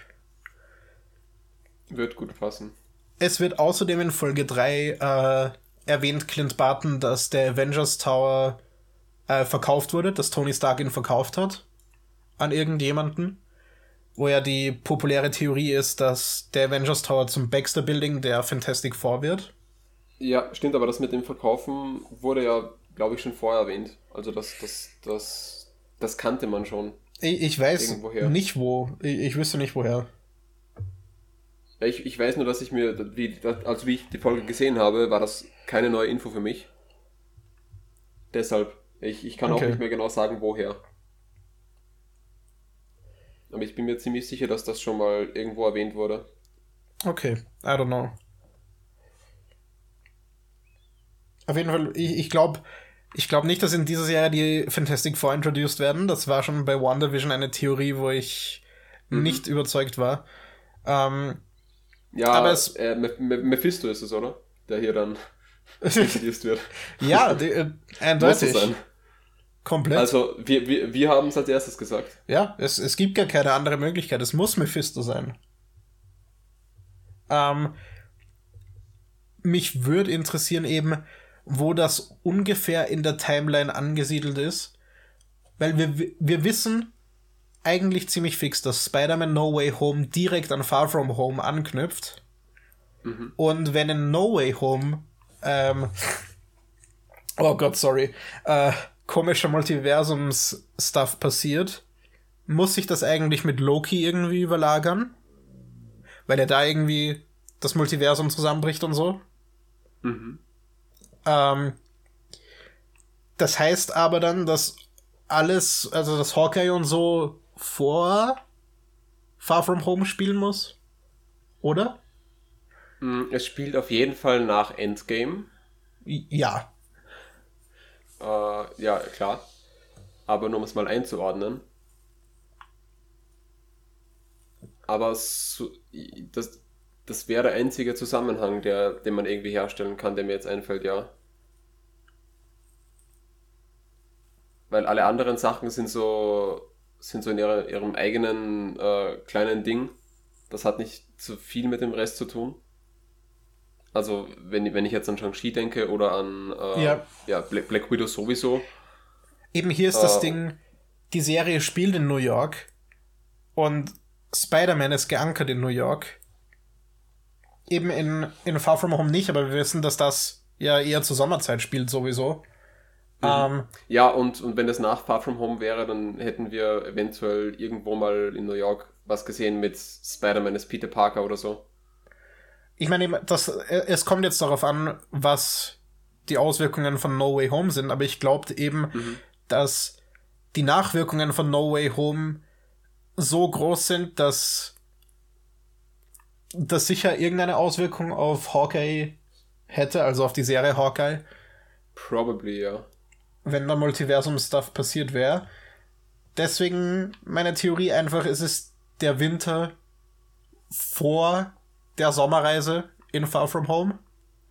I guess. Wird funktionieren. Es ist jetzt durchaus ein bisschen schwierig mit dem Ganzen, vor allem weil wir auch keine konkreten Jahreszeiten mehr haben und so. Äh, Jahreszahlen meine ich. Stupid. Ja. Ja, ich, das haben sie irgendwie aufgehört, als es dann ungefähr ins Jetzt kam. Und bis dato war es eben so, dass man ungefähr, dass man davon ausgehen könnte, dass alle Filme ungefähr zu dem Jahr spielen, in dem sie rausgekommen sind. Bis auf ein paar Ausnahmen wie Guardians of the Galaxy und so. Ja. Und eben Captain Marvel zum Beispiel. Aber daneben gab es den Zeitsprung in Endgame und seither ist alles ein bisschen durcheinander. Ich weiß auch nicht, wann Eternals angesiedelt ist. Ähm, keine Ahnung. Es ist auch eher winterlich. Und ich weiß nicht mehr, in welcher Stadt es am Ende spielt. Weil am Ende ist es eher so Herbst-Wintermäßig. Mhm. Und ja, es gibt ein paar Events in dem Film, die definitiv äh, Auswirkungen gehabt haben, also die definitiv Aufmerksamkeit auf sich ziehen würden. Okay. Mal schauen. Also, Mal schauen. ja. Es ist definitiv davon auszugehen, dass Shang-Chi entweder vor Far From Home oder genau während Far From Home spielt, weil ja Wong im No Way Home Trailer durch dieses Portal abhaut. Und da ja die Theorie ist, dass er da äh, abhaut, um mit Abomination zu trainieren und so. Aber ich glaube eher, dass das alles vor No Way Home spielt. Ach ja, und ähm, by the way, wir, wir bekommen ja eine She-Hulk-Serie, soweit ich weiß. Stimmt, Und- ja. ja. Äh, ich habe da, glaube ich, letztens Concept Art gesehen, wo Professor Hulk noch vorkommt. Also es kann sein, dass das dann quasi die Erklärung ist, warum in der Post-Credit-Scene von Shang-Chi Bruce Banner da ist und nicht Professor Hulk. Und dass es in der Serie Okay. irgendwie erklärt wird. Das heißt, ihr müsst dann auf jeden Fall vorher spielen. Das heißt, wir werden vielleicht noch mehr Chaos in der ganzen Timeline bekommen. Ein, Oh nein. Das wird für, für den nächsten Marathon dann ziemlich schwierig. Den, ich würde einfach wirklich in der Reihenfolge schauen, in der Filme released worden sind. Das ist immer am einfachsten. Gerade wenn, weil der nächste Marathon, zumindest der, den ich geplant habe, ähm, sowieso mit Leuten ist, die noch gar nichts gesehen haben. Und das ist dann irgendwie unnötig, wenn der zweite Film Captain Marvel ist, wo in der Post-Credit-Scene Endgame referenziert wird. Ja, Deswegen macht eben die Release-Order mehr Sinn. in dem Fall sch- schon, ja. Aber gut. Ja. Bisher finde ich, bisher finde ich Hawkeye eben ganz gut. Ich finde, die dritte und vierte Folge sind weit besser als die erste und zweite. Also ich bin mittlerweile doch ziemlich interessiert daran, wie das weitergeht und was dann auch Cool. so kommt. Ähm, ich mag die Cliffhanger wenig. Also der Cliffhanger am Ende von Folge 3 ist einfach so, ja, okay. Jack bedroht Clint mit einem Schwert und das war's. Der Cliffhanger in Folge 4 ist auch mehr so pseudodramatisch, so von wegen, oh nein, wird es weitergehen? Ja, natürlich. What? Aber ja, eine, eine ganz coole Serie eigentlich. Ich bin, bin gespannt, wo es noch hingeht. Ja. Venom. Let there be carnage. Venom. Ja, wir haben jetzt schon eine Stunde 13 und wir haben jetzt noch Venom und Arcane und Ghostbusters. Oh mein Gott. Deshalb werde ich versuchen, das mal etwas schneller zu, schneller zu machen. Ja, keine Ahnung, also ich habe Also. wenig zu Ghostbusters zu sagen, also du kannst dir da sogar Zeit lassen. Ähm, ja, das, das sagst du immer. Wenn du Äh, willst. Oh no. Venom, I'm sorry. Let, let, the, let the be Carnage. Ähm, ich weiß nicht, wer der Regisseur vom ersten war. Hier ist es auf jeden Fall Andy Serkis. Ähm, und Tom Hardy wieder in der Hauptrolle, der ja auch Venom spricht. Was ich äh, einen ganz coolen Side-Fact finde. Weil das Echt? Ich dachte, das ist eine. Ich dachte, das ist eine andere Stimme. Nee, also was ich äh, gehört habe, spricht der Venom. Oh, okay, cool. Ich kann es aber hier jetzt leider auch gar nicht selbst so wirklich confirmen, weil ich, äh, weil ich den Film nur auf Deutsch gesehen, gesehen habe. Eben zu einem der letzten möglichen Termine. Ähm, das war ja auch ganz lustig, weil wir uns da zufällig im Kino getroffen haben. Ja. Und aber unabhängig voneinander dort waren. Ziemlich cool. Ähm, ja, ähm, genau, also eben Tom Hardy, Woody Harrelson als Cletus Cassidy, diesmal ohne komische Perücke. Die ja, die ja irgendwie ganz, ganz komisch am Ende vom ersten Teil, Thank äh, Teil aussah. Und äh, Naomi Harris, um die noch zu erwähnen, die, die irgendwie äh, Cletus Cassidys komische Freundin spielt. Ähm, hier Shriek, also die hat eben so, ähm, ja, ja, die, die kann gut schreien. Ähm, also, ich, wie, wie, wie nennt man diese Art von, von Fähigkeiten? Keine Ahnung. Ähm, ähm, ja, die, die kann eben alle möglichen Frequenzen und so weiter laut schreien. ähm, und lustiger Side-Fact, das hab, haben wir uns beim Schauen eigentlich während dem Film schon gedacht, äh, das ist die gleiche Schauspielerin, die auch Calypso in ähm, den Pirates of the Caribbean Filmen spielt. ah, nice. Ja, und sie Also, spielt ja äh, auch äh, Money ja. Penny in den Daniel Craig Bond-Filmen. Stimmt, stimmt. Also die kennt man durchaus schon. Yep. Ähm, ich eben großteils eben hier aus den Pirates of the Caribbean Filmen, da habe ich sie wieder erkannt. Und äh, es geht um Venom und, äh, und Eddie Brock, die hier eben, die, die, also der, das Hauptproblem in dem Film ist eigentlich, dass die beiden nicht mehr miteinander auskommen, was ich voll verstehen kann, wenn man die ganze Zeit immer im selben Kopf ist. Ähm, und sich, ich weiß jetzt gar nicht, wie viel ich das spoilern kann, der war jetzt schon ziemlich lang im Kino, also werde ich einfach mal mehr sagen. Ja, die verstehen sich eigentlich gerade nicht mehr so gut, weshalb sie sich trennen und Venom mal, ja, durch alle möglichen äh, Körper sich frisst, weil, weil das war ja so im Endeffekt die Sache vom ersten Teil, dass fast kein Körper kompatibel ist mit Venom. Ähm, das auf der einen Seite und auf der anderen Seite noch Cletus Cassidy, der ja äh, Massenmörder ist und alles. Und ich kenne die Connection aus dem ersten Teil nicht mehr so wirklich. Den habe ich schon vor Ewigkeiten gesehen. Aber hier passiert es dann eben, dass Cletus Cassidy Eddie Brock beißt und äh, etwas von seinem Blut in sich bekommt und dadurch äh, dann Carnage entsteht. Ich weiß gar nicht, wie das in in den Comics passiert. In den Comics ist Carnage eigentlich der Versuch, einen Symbionten synthetisch herzustellen. Künstlich. Okay, aber, also aber aus, aus Venom irgendwie, oder? Äh, wie genau weiß ich nicht mehr.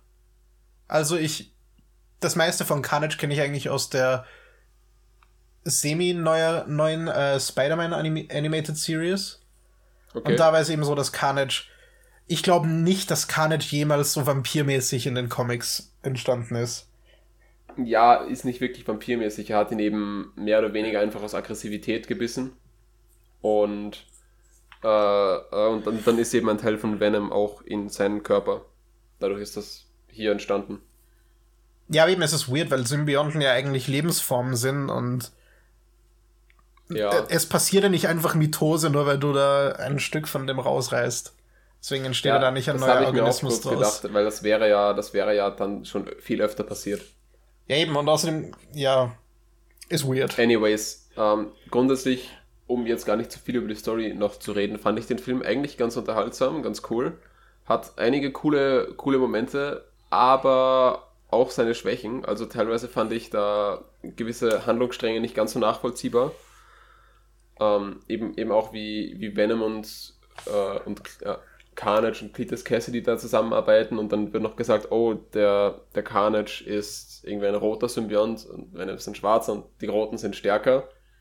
Nur so als Side-Fact, das hätte ich sehr interessant gefunden, wenn man da mehr darüber erfahren hätte. Aber eben dann, warum, warum entsteht aus Venom plötzlich ein anderer Typ von Symbiont? Ja, keine Ahnung. Ja, also, also da gäbe es, glaube ich, noch sehr, sehr viele Dinge, die man, über die man da reden könnte. Und dann gibt es auch noch äh, einen, einen Officer, der hier vorkommt, der auch irgendwie in die ganzen Dinge immer verstrickt ist. Ähm, ja, der, der stirbt dann. Und keine Ahnung, also man, man, man, erfährt dann eigentlich fast nichts mehr über den, über den Typen. Jetzt bin ich mir nicht sicher, ob ich da jetzt komplett was Falsches sage. Äh, weil, wenn ich mich glaube zu erinnern, mir während dem Film gedacht zu haben, oh, okay, was ist mit dem jetzt? Der, ist er jetzt gestorben oder nicht? Und dann könnte es aber sein, dass da noch mal was war von wegen, glühende Augen oder so, wie man das, wie man das am Schluss dann an, anteasern würde, dass der Typ doch mehr macht. Okay. Aber ich weiß jetzt gar nicht, wie ich das herausfinden sollte. Also lasse ich das mal einfach so stehen. Alles in allem, ja, der Film war ganz unterhaltsam. Ich fand ihn jetzt im Vergleich zum ersten jetzt nicht besser oder schlechter. Also eine Fortsetzung, wem der erste gefallen hat, wird der zweite vermutlich auch gefallen. Ja. Mich. Wie war Go? Ja. Äh, nur, nur noch kurz dazu. Mich stört einfach das grundsätzliche Ding, dass jetzt auch im zweiten Film noch der Plot ist, dass äh, Eddie und Venom sich nicht verstehen, weil das, das Grundding, auf dem die Venom Comics beruhen, ist eben, dass Venom und Eddie so eine innige Connection haben, dass sie sich eben gar nicht voneinander loslösen können. Ähm, Cinema Strikes Back hat ein ziemlich cooles Video zu einer ziemlich krass kosmischen Venom-Story, die eben nur dadurch passiert, weil Eddie Brock stirbt und Venom so tief trauert um Eddie, dass er alles versucht, um ihn irgendwie zurückzubekommen. Und eben diese, diese diepe Connection fehlt irgendwie in diesem Film komplett. Es ist mehr einfach so ein Buddy Cop Ding, statt irgendwie der Bromance, die das eigentlich sein sollte. Ja, genau, und die Post-Credit-Scene, um da auch nochmal kurz drauf einzugehen. Also, Ja.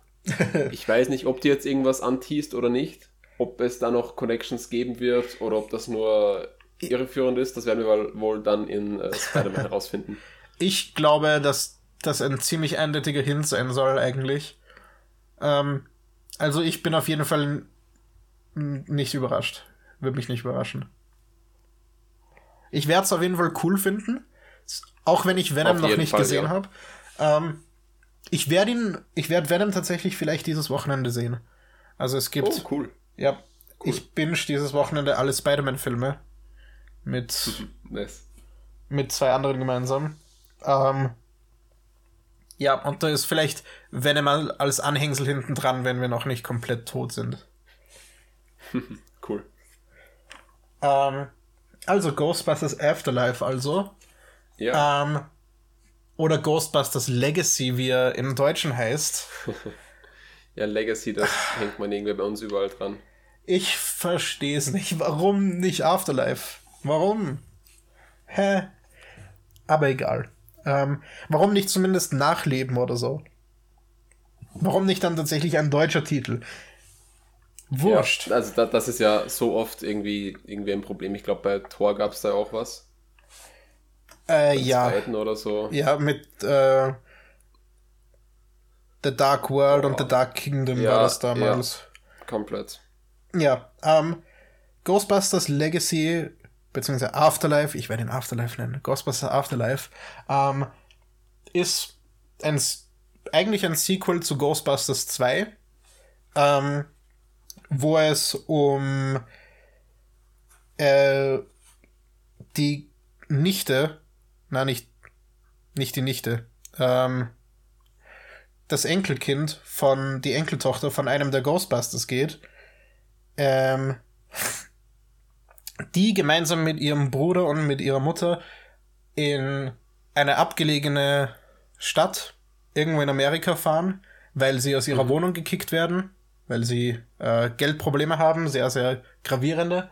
Und sie fahren eben dorthin, weil sie hoffen, dass sie in dem Haus von ihrem gerade verstorbenen Großvater irgendwie einfach irgendwas Wertvolles finden oder das Haus zumindest irgendwas wert ist und finden nichts. Außer Okay. eben ein paar mysteriöse Spuren, die zusammenhängen mit mysteriösen Dingen, die in dieser Stadt passieren, mit dauernden Erdbeben, obwohl keine tektonischen Platten dort irgendwie in Kontakt kommen.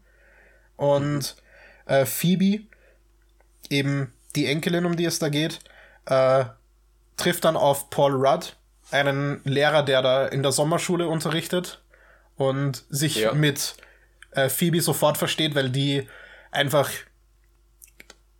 absolut intelligent ist und die eben auf einem wissenschaftlichen Level miteinander über äh, Geologie und so reden. Okay. Und dann ähm, eben nach und nach herausfinden, was dort eigentlich passiert, nach und nach das ganze alte Equipment ihres Großvaters äh, verwenden und ja, ein spaßiger Abenteuerfilm dabei rauskommt.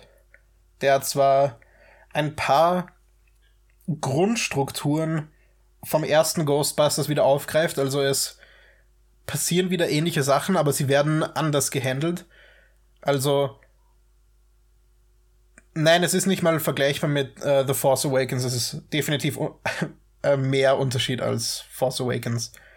Ähm, die Charaktere sind allesamt ziemlich sympathisch. Also uh, Paul Rudd ist ziemlich gut. Carrie Coon als die Mutter von Phoebe. Phoebe selbst ist so sympathisch. Die sieht einfach so exakt aus wie ihr Großvater. Also okay ja, man, wenn man sie zum ersten Mal sieht, erkennt man sofort von, mit wem sie verwandt sein soll. Und hat eben auch die ähnlich, einen ähnlichen Vibe wie der Charakter aus Ghostbusters. Ähm, Finn Wolfhard, den man aus Stranger Things kennt, spielt ihren Bruder. Ja. Der ist, finde ich, der langweiligste Charakter in dem Film. Der macht nicht wirklich was, außer dass er einen Crush hat auf irgendeine in einem Diner in der Stadt. Okay. Ähm, und es da eben einen Romance-Subplot gibt, der eigentlich komplett nutzlos ist. Also den hätte man, finde ich, komplett streichen können. Oder zumindest den Charakter interessanter machen. Aber der ist wirklich nur das eigentlich. Ähm, Logan Kim spielt Podcast, einen Charakter namens Podcast, der einen Podcast hat. Ähm, der Charakter ist ziemlich ah, okay. cool. Also eben, dieses, dieses Kind, das irgendwie keine Freunde hat, aber eben ständig mit einem äh, Kassettentape-Rekorder und einem Mikrofon herumläuft und ständig Leute interviewt und über irgendwelche Verschwörungstheorien berichtet und so. Also jetzt nicht nicht die Verschwörungstheorien, mit denen wir uns hier herumschlagen müssen, sondern die spaßigen, damals, wo es noch lustig war, wo es noch Aliens und so waren. ja, die guten alten Verschwörungstheorien. Genau. Der da eben einen Podcast darüber hat und sich deswegen Podcast nennt. Ein extrem sympathischer Charakter.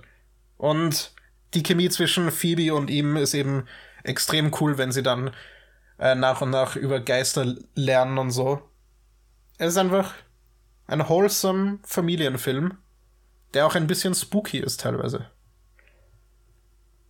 Recht viel. Ist immerhin auch ein Ghostbusters-Film. Ja, soll ja auch so sein. Ist, ist lustig, jetzt comedy-mäßig nichts Weltbewegendes oder so. Es sind jetzt keine arg kreativen Jokes da drin.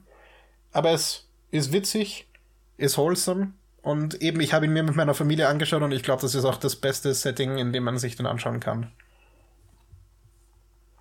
Definitiv tatsächlich auch vergleichsweise berührend am Ende. Also ich bin jetzt. Okay. Ich bin kein Ghostbusters-Fan. Ich habe den ersten Ghostbusters am Tag davor geschaut, zum ersten Mal. Und war trotzdem ziemlich gerührt am Ende. Also es ist, ist ziemlich, ziemlich cool. Cool, ja. Ja, den wollte ich mir auch noch ansehen. Und Schachnovelle wollte ich mir auch noch ansehen. Ach, Schachnovelle. Mal sehen, ob sich das oh, jemals aus. Keine Ahnung, ob die den dann noch spielen, bei dem, was alles so noch kommt. Ja, hoffentlich. Den will ich eigentlich noch sehen. Keine Ahnung, wo der dann, wo der dann auf, im Streaming verfügbar wäre. Jetzt ist die Frage, wir, wir reden schon so lang, müssen wir über Arcane reden oder ist über diese Serie sowieso schon alles gesagt worden? Ähm, super Serie. So. Das Intro. So gut. Wahrscheinlich meine Lieblingsserie überhaupt. Wahrscheinlich, wenn Oha. es so um narrative Serien geht. Ähm, also eben so Serien, die zusammenhängende Stories und so Storylines haben und so. Ähm, er hat ja, glaube ich, sogar ähm, jetzt direkt nach dem Hit von Squid Game Squid Game outperformed, oder? Ich hoffe ja, es. Da habe ich was gehört. Please. Also eben, es ist schon eine zweite Staffel confirmed, die, so, die schon in Produktion ist. Also, die haben definitiv schon vorher daran gearbeitet. Eben die Serie hat sechs Jahre jetzt an Entwicklungszeit gehabt. Also vor sechs Jahren ist die schon also, angekündigt die worden. Wirklich viel Arbeit da reingesteckt. Animation ist so, so, sieht so cool aus und man merkt auch, dass es teilweise auch ähm, ich, ich glaube vermutlich absichtlich auch diesen, diesen Spiele-Look drinnen hat, von teilweise Game-Cutscenes oder so. Es, ja eben, es ist, es hat eben so, so Vibes wie Into the Spider-Verse, mit dem ich mich in letzter Zeit auch wieder ein bisschen auseinandergesetzt habe, den ich auch am Wochenende hoffentlich wieder schauen werde, wo eben die, die Animation einfach so, so gut ist, dass man sich fragt, wie hat, wie ist das noch nicht Mainstream? Wie hat das vorher noch Ja. niemand gemacht? Und warum machen das nicht mehr Leute? Die Kampfszenen. In Folge 1 gibt es einen Faustkampf äh, zwischen der Main-Truppe und ein paar, ein paar bösen Typen. Und das ist so gut choreografiert und fühlt sich alles so wuchtig an. Es, es ist einfach so gut. Und spätestens dann, wenn Wei die Waffen bekommt, die sie in den Spielen hat, ist es natürlich umso wuchtiger. Ja, also ich kenne, ich habe gesamt vielleicht eine halbe Stunde League of Legends mal gespielt. Aber braucht man gar nicht für die Serie. Überhaupt nicht. Also ich bin auch, ich kenne mich mit den, vermutlich mit den Charakteren tatsächlich besser als mit dem Spiel selbst. Ähm, aber ich kannte auch viele der Charaktere nicht. Ich wusste bei den meisten nicht, ist das jetzt ein Charakter aus dem Spiel oder ist er für die Serie erfunden worden? Ähm, was eben, Ja, also ich, kannte Für die Serie Jinx spricht. und das war es eigentlich schon. ja, ich kannte Jinx, Vi und bei Jace wusste ich dann, nachdem ich den Namen gehört habe, dass es den im Spiel gibt, dass es einen Typ namens Jace gibt. Ah, okay. Ähm, Echo kannte ich auch. Ähm, wenn wir gar nicht viel drüber reden, dann würde ich auch gar nicht über den Plot reden und irgendwie spoilern oder so. Dann machen wir das wirklich nur so. Ähm, die Animation ist wirklich wow. Also vor allem, es gibt dann in Folge, in der vorletzten Folge oder so, gibt es da ein Battle zwischen zwei Charakteren, das fast schon in einem Musikvideomäßigen Style gezeigt wird, was so cool ist. Ähm, die Musik generell in der Serie ist auch extrem Ja. gut. Also eben Auch alle Songs, die da sind. Von, auch die Intro-Musik von Imagine Dragons. Yep. Also die habe ich jetzt letztes, die habe ich jetzt einfach in Dauerschleife gehört. Es ist so gut. Und eben die Imagine Dragons haben ja schon vorher für League of Legends Songs gemacht. Äh, Warriors Ja. ist ja Oh, für? League of? Legends. Cool. Das, das Lied Warriors von Imagine Dragons ist für League of Legends entstanden. Und eben League hat schon immer, also hat schon oft ähm, eigens kreierte Musik veröffentlicht, die für das Spiel gemacht wurde oder für Turniere und so. Ähm, Und da kehren auch viele der Künstler eben wieder zurück für die Serie. Neben jeder Song, der in dieser Serie vorkommt, ist eigens für diese Serie gemacht worden. Und das ist so cool, weil in, am Ende von der Song von Folge 1 ist mehr so Billie Eilish-mäßig fast, würde ich sagen. Ja, äh, Welcome ja. to the Playground. In Folge 2 am Ende ist es dann so ein ganz altmodisches Lied, fast so wie Ain't No Mountain High Enough. In dem Duett-Vibe.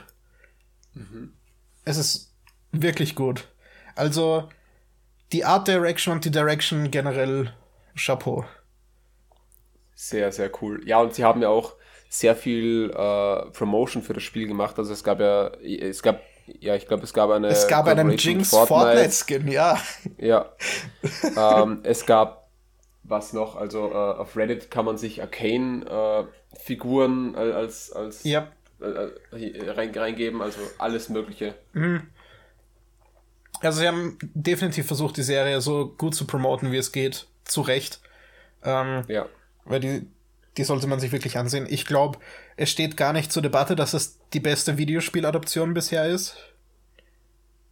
Mir würde nichts Besseres einfallen. Ja. Ich meine, es gibt, es gibt ja auch gar nicht so, so viel wirklich, ich, was mir jetzt, äh, äh, was, was es hier jetzt gäbe, dass man comparen könnte. Ich war ja auch immer eher in dem Camp, die gesagt haben, verfilmt doch mal was, das tatsächlich im Spiel eine Story hat, also ein Storyspiel eben, weil es leichter sein sollte. Ich meine, eben dann so Verfilmungen wie, wie Tomb Raider und Assassin's Creed und leider vermutlich auch der Uncharted-Film mit Tom Holland zeigen ja, dass das auch schwierig ist. Und ich dachte mir immer so, warum verfilmen die immer das Zeug, das keine Story hat? Und eben dieses Game hat Backstory, aber das Gameplay an sich hat keine Story und trotzdem ist die Narrative in der Serie einfach wirklich genial. Mit ein paar Dialogen und Zitaten aus dieser Serie, die mir wirklich immer noch im Kopf geblieben sind. Ja, und, und vor allem die Musik. Also das will ich nochmal Ja, betonen. also- ich habe ich hab gerade in dem Moment einen Ohrwurm. Ähm, letzten, letzten Freitag ähm, hatte ich den einzigen und letzten Präsenzunterricht in diesem Jahr. Also nicht den einzigen in diesem Jahr, aber den einzigen seit dem Lockdown. Ähm, Ja. und äh, nach, dem, nach dieser Klasse wurde ich von jemandem aus meinem Studiengang mitgenommen, weil der in der Nähe wohnt und so, und der hat mich dann ähm, beim Bahnhof aussteigen lassen. Und ja, ich habe äh, ich hab nur sein Handy vorne gesehen in der Halterung vom Auto und habe nur so ganz klein das äh, Thumbnail äh, vom Album gesehen und war so, oh, der Arcane-Soundtrack. und er hat die Lautstärke raufgedreht und wir haben lautstark den Arcane-Soundtrack gesungen. Nice. Ziemlich cool. Ja, it's awesome. Ja, ähm, dann noch die Starts und dann äh, haben wir nur etwas überzogen. Äh, Bisschen, bisschen. Na gut, ähm, auf Prime ähm, kommt jetzt heute, wo wir aufnehmen, am 8.12. Äh, War Dogs. Äh, ganz cooler Film mit Mit Jonah Hill, oder? zwei, ja, ja, Jonah Hill, danke. Ich wollte gerade schon sagen, zwei Schauspielern, deren Namen mir nicht mehr einfallen. Ja, mit Jonah Hill. Ähm, und den habe ich damals im Kino gesehen und habe mir dann auch auf DVD gekauft. Ähm, also den fand ich wirklich cool. Auf jeden Fall eine Empfehlung, vor allem wenn jetzt auf Prime sowieso zu sehen ist. Am 10.12. The Mag. ähm, also ja, ich, äh, lange nicht so gut wie wegen ein Sharknado. Leider. Am 21.12. Fantastische Tierwesen 2, Grindelwalds Verbrechen. Grindelwald. Am 30.12. dann äh, A Quiet Place 2, der anscheinend so viel schlechter sein soll als der erste. Ich habe eben von auch vielen Leuten gehört, dass er besser ist. Wirklich? Ja? Also es soll ziemlich unlogisch sein, habe ich gehört anscheinend. Ja, ich habe, aber ich habe mich nicht sehr tief mit Kritiken dazu auseinandergesetzt. Ja, same. Und ich habe ihn auch nicht gesehen. Den Ja. ersten habe ich gesehen, der war, der war cool, aber den zweiten eben nicht. Und am 10.12., ähm, gleichen Tag, an dem The Mag kommt, gibt es auch die sechste Staffel von The Expanse. Oh. Wow. Ähm, auf Netflix ähm, gab es ja gerade vor acht Tagen einen super coolen Release zur, äh, zu Part 6 von JoJo's Bizarre Adventures. Ja. Und äh, wir wissen leider noch immer nicht, wann da die nächsten Folgen kommen. Bis jetzt sind zwölf heraus und wir vermuten, dass es bis zu 36 sein könnten. Ähm, werden wir da dann über den ganzen Part auf einmal reden oder machen wir das Special separat zu den einzelnen Batches anfolgen? Oh, ich weiß gar nicht. Ich glaube, da wären sogar Specials zu den einzelnen äh, Batches sinnvoller. Werden wir schauen. Auf jeden Fall finde ich es Ja. ziemlich unnütz, äh, also ziemlich stupid, dass äh, nur Parts 1 bis 3 und Part 6 auf Netflix sind bei uns. In Amerika sind mittlerweile alle Parts verfügbar. Das macht halt keinen Sinn. Ich meine, ich schätze, man könnte sich Part 6 ansehen und würde sich auskennen, wenn man nur 1 bis 3 gesehen hat. Ja, Ähm, aber trotzdem.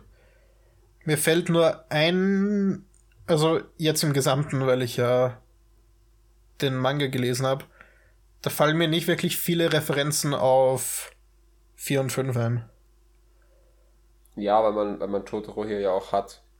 Hm, Aber wer weiß, den vielleicht ändern sie das schon. ja im Anime, weil er in, ich glaube, im Part 5 Manga gar nicht so viel Part 4 Referenz drin ist. Mhm. Ich glaube, da ist wirklich Koichi einfach ähm, in Rom und kommuniziert gar nicht mehr viel mit Jotaro und so. Aber ich bin mir nicht sicher. Ich bin gespannt. Ich will die mehr Folgen jetzt. Ja, ich, ich wollte die schon vor acht Tagen. ähm, ja, ähm, am 17.12. kommt, wie ich vorhin schon erwähnt habe, die zweite Staffel von The Witcher. Und am selben Tag, also auf Netflix, sorry, jetzt habe ich das gar nicht dazu gesagt, und am selben Tag auch Fast and Furious Spy Racers. Keine Ahnung, Namen kennt man, was auch immer das ist. Ich war nie ein großer Fast and Furious Fan. Hört sich eher wie ein Spin-off an. Ja, oder vielleicht eine Serie oder so. Ja. Ähm, war's das? Ja. Ja, Gut. wie sieht's mit Disney Plus aus? Ähm, ich habe da jetzt bis Ende des Jahres einfach alles aufgeschrieben, weil gar nicht so viel war. Am 10. Dezember erscheint, beziehungsweise erschien eher, äh, Tron Legacy auf Disney Plus. Ah, cool. Ähm, den werde ich mir vielleicht sogar ansehen. Vor allem, weil die Musik in dem Film ziemlich nice ist. Von Daft Punk. Ähm, am 15. Dezember äh, kommt Ron Life Chief. Oder Ron's Gone Wrong im Original. Ein Film von einem brandneuen Animationsstudio. Also, das ist der erste Release von diesem Studio. Ich weiß nicht, wie die dann bei Disney Plus landen. Ob das irgendwie indirekt zu Disney gehört. Ich glaube aber nicht. Es sollte eigentlich unabhängig sein. Vielleicht haben die ihren Film einfach dort freigegeben. I don't know. Soll eben anscheinend ganz gut sein und nachdem meine Kinotickets wahrscheinlich für Blockbuster draufgehen werden in nächster Zeit, würde ich ihn mir vermutlich sowieso eher da anschauen. Am 24.12. genauso ein Film, äh, Encanto, der neue Disney Animations Film, ein Musical. Ähm, anscheinend Okay. wirklich, wirklich gut. Also vor allem die Musik soll anscheinend im Film wieder ziemlich nice sein. Ähm, Eben, den wollte ich mir eigentlich im Kino ansehen, weil der wäre genau in der Woche, wo der Lockdown losgegangen ist bei uns, in den Kinos erschienen bei uns. Geht ja jetzt schlecht. Deswegen Sehr. wird wohl Disney Plus. Und äh, dann am 29.12. erscheint Book of Boba Fett. Die neue Spin-off-Serie über Boba Fett. Cool, ja, eben, das, das machen sie mit den Releases eigentlich eh ziemlich gut. Also, Ja, ja, ist, ist ja vermutlich auch so geplant, dass man dann äh, abonniert bleibt. ja, es funktioniert offensichtlich. Ja. Bei mir zumindest. Ähm, ah ja, und was das Kino betrifft noch, theoretisch wäre jetzt schon in den Kinos ähm, House of Gucci, den ich mir eigentlich ansehen wollte. Ähm, eben der zweite Ridley Scott-Film mit Adam Driver dieses Jahr. ähm, sah auf jeden Fall interessant aus, aber eben, ich glaube, jetzt mit dem Ganzen, was sich dann Filmen so zusammenballt, werde ich den wahrscheinlich überspringen vorerst.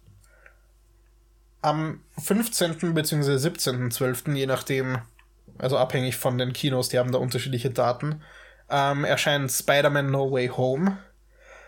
Ah, Und wenn wir Glück haben, können wir uns den am 17. mit Lockdown-Ende hier bei uns auch ansehen im Kino. Hoffentlich. bitte. Sonst danach. Sonst Oh irgendwann. mein Gott. Ja. Es ist eben grauenhaft, dass gerade so ein Film, der so anfällig dafür ist, dass man gespoilert wird dazu, jetzt so in der Schwebe hängt bei uns. Das Ja. macht mich innerlich einfach unrund. Ähm, und dann am 23.12. erscheint äh, The Matrix Resurrections, auf den ich mehr und mehr gespannt bin.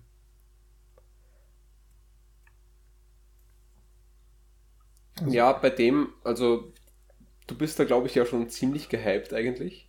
Ja, Aber ich konnte mich da noch gar nicht so wirklich dafür, äh, dafür begeistern. Also ich werde mir auf jeden Fall ansehen. Mal sehen, ob der Hype da noch kommt. Meine, meine Hoffnung ist eben, dass, weil die Story ja eben die ist, dass Warner Brothers ständig zu den Wachowskis gegangen ist und gesagt hat, hey, bitte, wollt ihr nicht ein Matrix-Sequel machen? Und sie haben immer gesagt, nö. Ähm, und dann sind eben, fand ich nicht einmal so lange aus, ein paar ziemlich tragische Dinge äh, in Lana Wachowskis Leben passiert. Mit irgendwie unglücklicherweise sehr, sehr vielen äh, Menschen, die gestorben sind in ihrem, Umf in ihrem Umfeld. Also nicht irgendwie Okay. zusammenhängend, sondern eben unabhängig voneinander. Ähm, und die dann irgendwie beschlossen hat, um das zu verarbeiten, ein neues Matrix-Skript zu schreiben und dadurch irgendwie wieder was zu haben, was vertraut ist. Und äh, Keanu Reeves ja gesagt hat, er hat das nur gemacht, weil das Skript tatsächlich eine Geschichte ist, die erzählt werden soll. Und das alles in Kombination mit den Trailern, die ich sehr gut finde, gibt mir eben die Hoffnung, dass der Film nicht nur eine unterhaltsame Story hat, sondern eben auch wieder diesen philosophischen Aspekt, den Matrix 1 hat. Diesen sehr psychologischen Film eigentlich, wo zwei Ja. und drei zwar versucht haben, das zu erweitern, aber dabei vielleicht sogar zu kompliziert geworden sind. Und ich glaube, wenn Ja. dass der Film da jetzt vielleicht wieder einen frischen Wind reinbringt und da trotzdem diese Ja, Tiefgründigkeit ich bildet. Ich meine, ich weiß jetzt nicht, wie sehr man darauf vertrauen kann, dass Keanu Reeves weiß, welche Filme gut werden und welche nicht. Beispiel äh, Knock Knock. Aber auf jeden Fall könnte das, könnte das interessant werden. Auch mit dem, was im Trailer bis jetzt so gezeigt wurde, weiß man ja gar nicht, was da jetzt wirklich abgeht. Und es mhm. gibt ja schon alle möglichen Theorien. Ich mag das, ich finde auch das Marketing extrem gut, weil sie das eben wieder so mysteriös machen. Ähm, eher kurz nachdem der zweite Trailer vor ein paar Tagen veröffentlicht worden ist, habe ich eine YouTube-Werbung bekommen, die irgendwie nur ganz kurz ist, wo einfach nur Neo vor einem weißen Hintergrund steht und einfach fragt, woher man weiß, dass das gerade real ist oder so. Mhm. Und keine Ahnung, irgendwie finde ich das extrem effektiv. Nice. Ich freue mich auf jeden Fall. Ähm, ich will mir vorher die Matrix-Filme noch einmal ansehen. Ich bin gerade am viel zu viele Filme-Marathons planen. Eben dieses Wochenende Spider-Man-Marathon, dann will ich einen Matrix-Binge machen und dann in den Weihnachtsferien gibt es wahrscheinlich einen MCU-Marathon. Boy. ja. Ziemlich viel. Genauso wie wir jetzt schon ziemlich viel aufgenommen haben. Ich würde sagen, wir 105 Minuten. für, wow. für heute Schluss. Okay. Ähm, genau, wir hören uns dann beim Radio Francisco Schulen Christmas Miracle beim Weihnachtsspecial, ja, das wir dieses Jahr wieder machen. Ähm, wir haben uns noch nicht geeinigt, worüber wir reden werden. Wahrscheinlich A Nightmare Before Christmas, weil ich den noch nicht gesehen habe. Same, ich habe ihn auch noch nicht gesehen. Das wäre ein guter Kandidat dafür. Ähm, schaltet da auf jeden Fall ein. Ist. Verdammt. Ich habe die Daten nicht. Wie soll ich jetzt Werbung dafür machen? Oh nein, ich glaube am, am. Vom 22. 22. auf 23. Oder? oder? Irgend sowas. Irgendwie den, den ganzen Tag oder so? Oder 24 Stunden? Mm, ja, ja, das stimmt. 22. bis 23. 8 bis 8. Okay. Also 24 Stunden. Gut. Schaltet da auf jeden Fall ein. Es gibt auch wieder. ja. Hä? Äh, was? Okay. Ja, ich habe ich hab nur Ja gesagt. Okay, okay. Schaltet auf jeden Fall ein. Es gibt wieder auch ein Interview mit uns. Wahrscheinlich. Wo wir live ja. kurz wieder ein bisschen reden dürfen. Ich freue mich drauf. Ja. Jö. Same. Cool. Dann äh, tschüss von meiner Seite. Ja, und auch von mir tschüss. Mal. Bye. Ciao.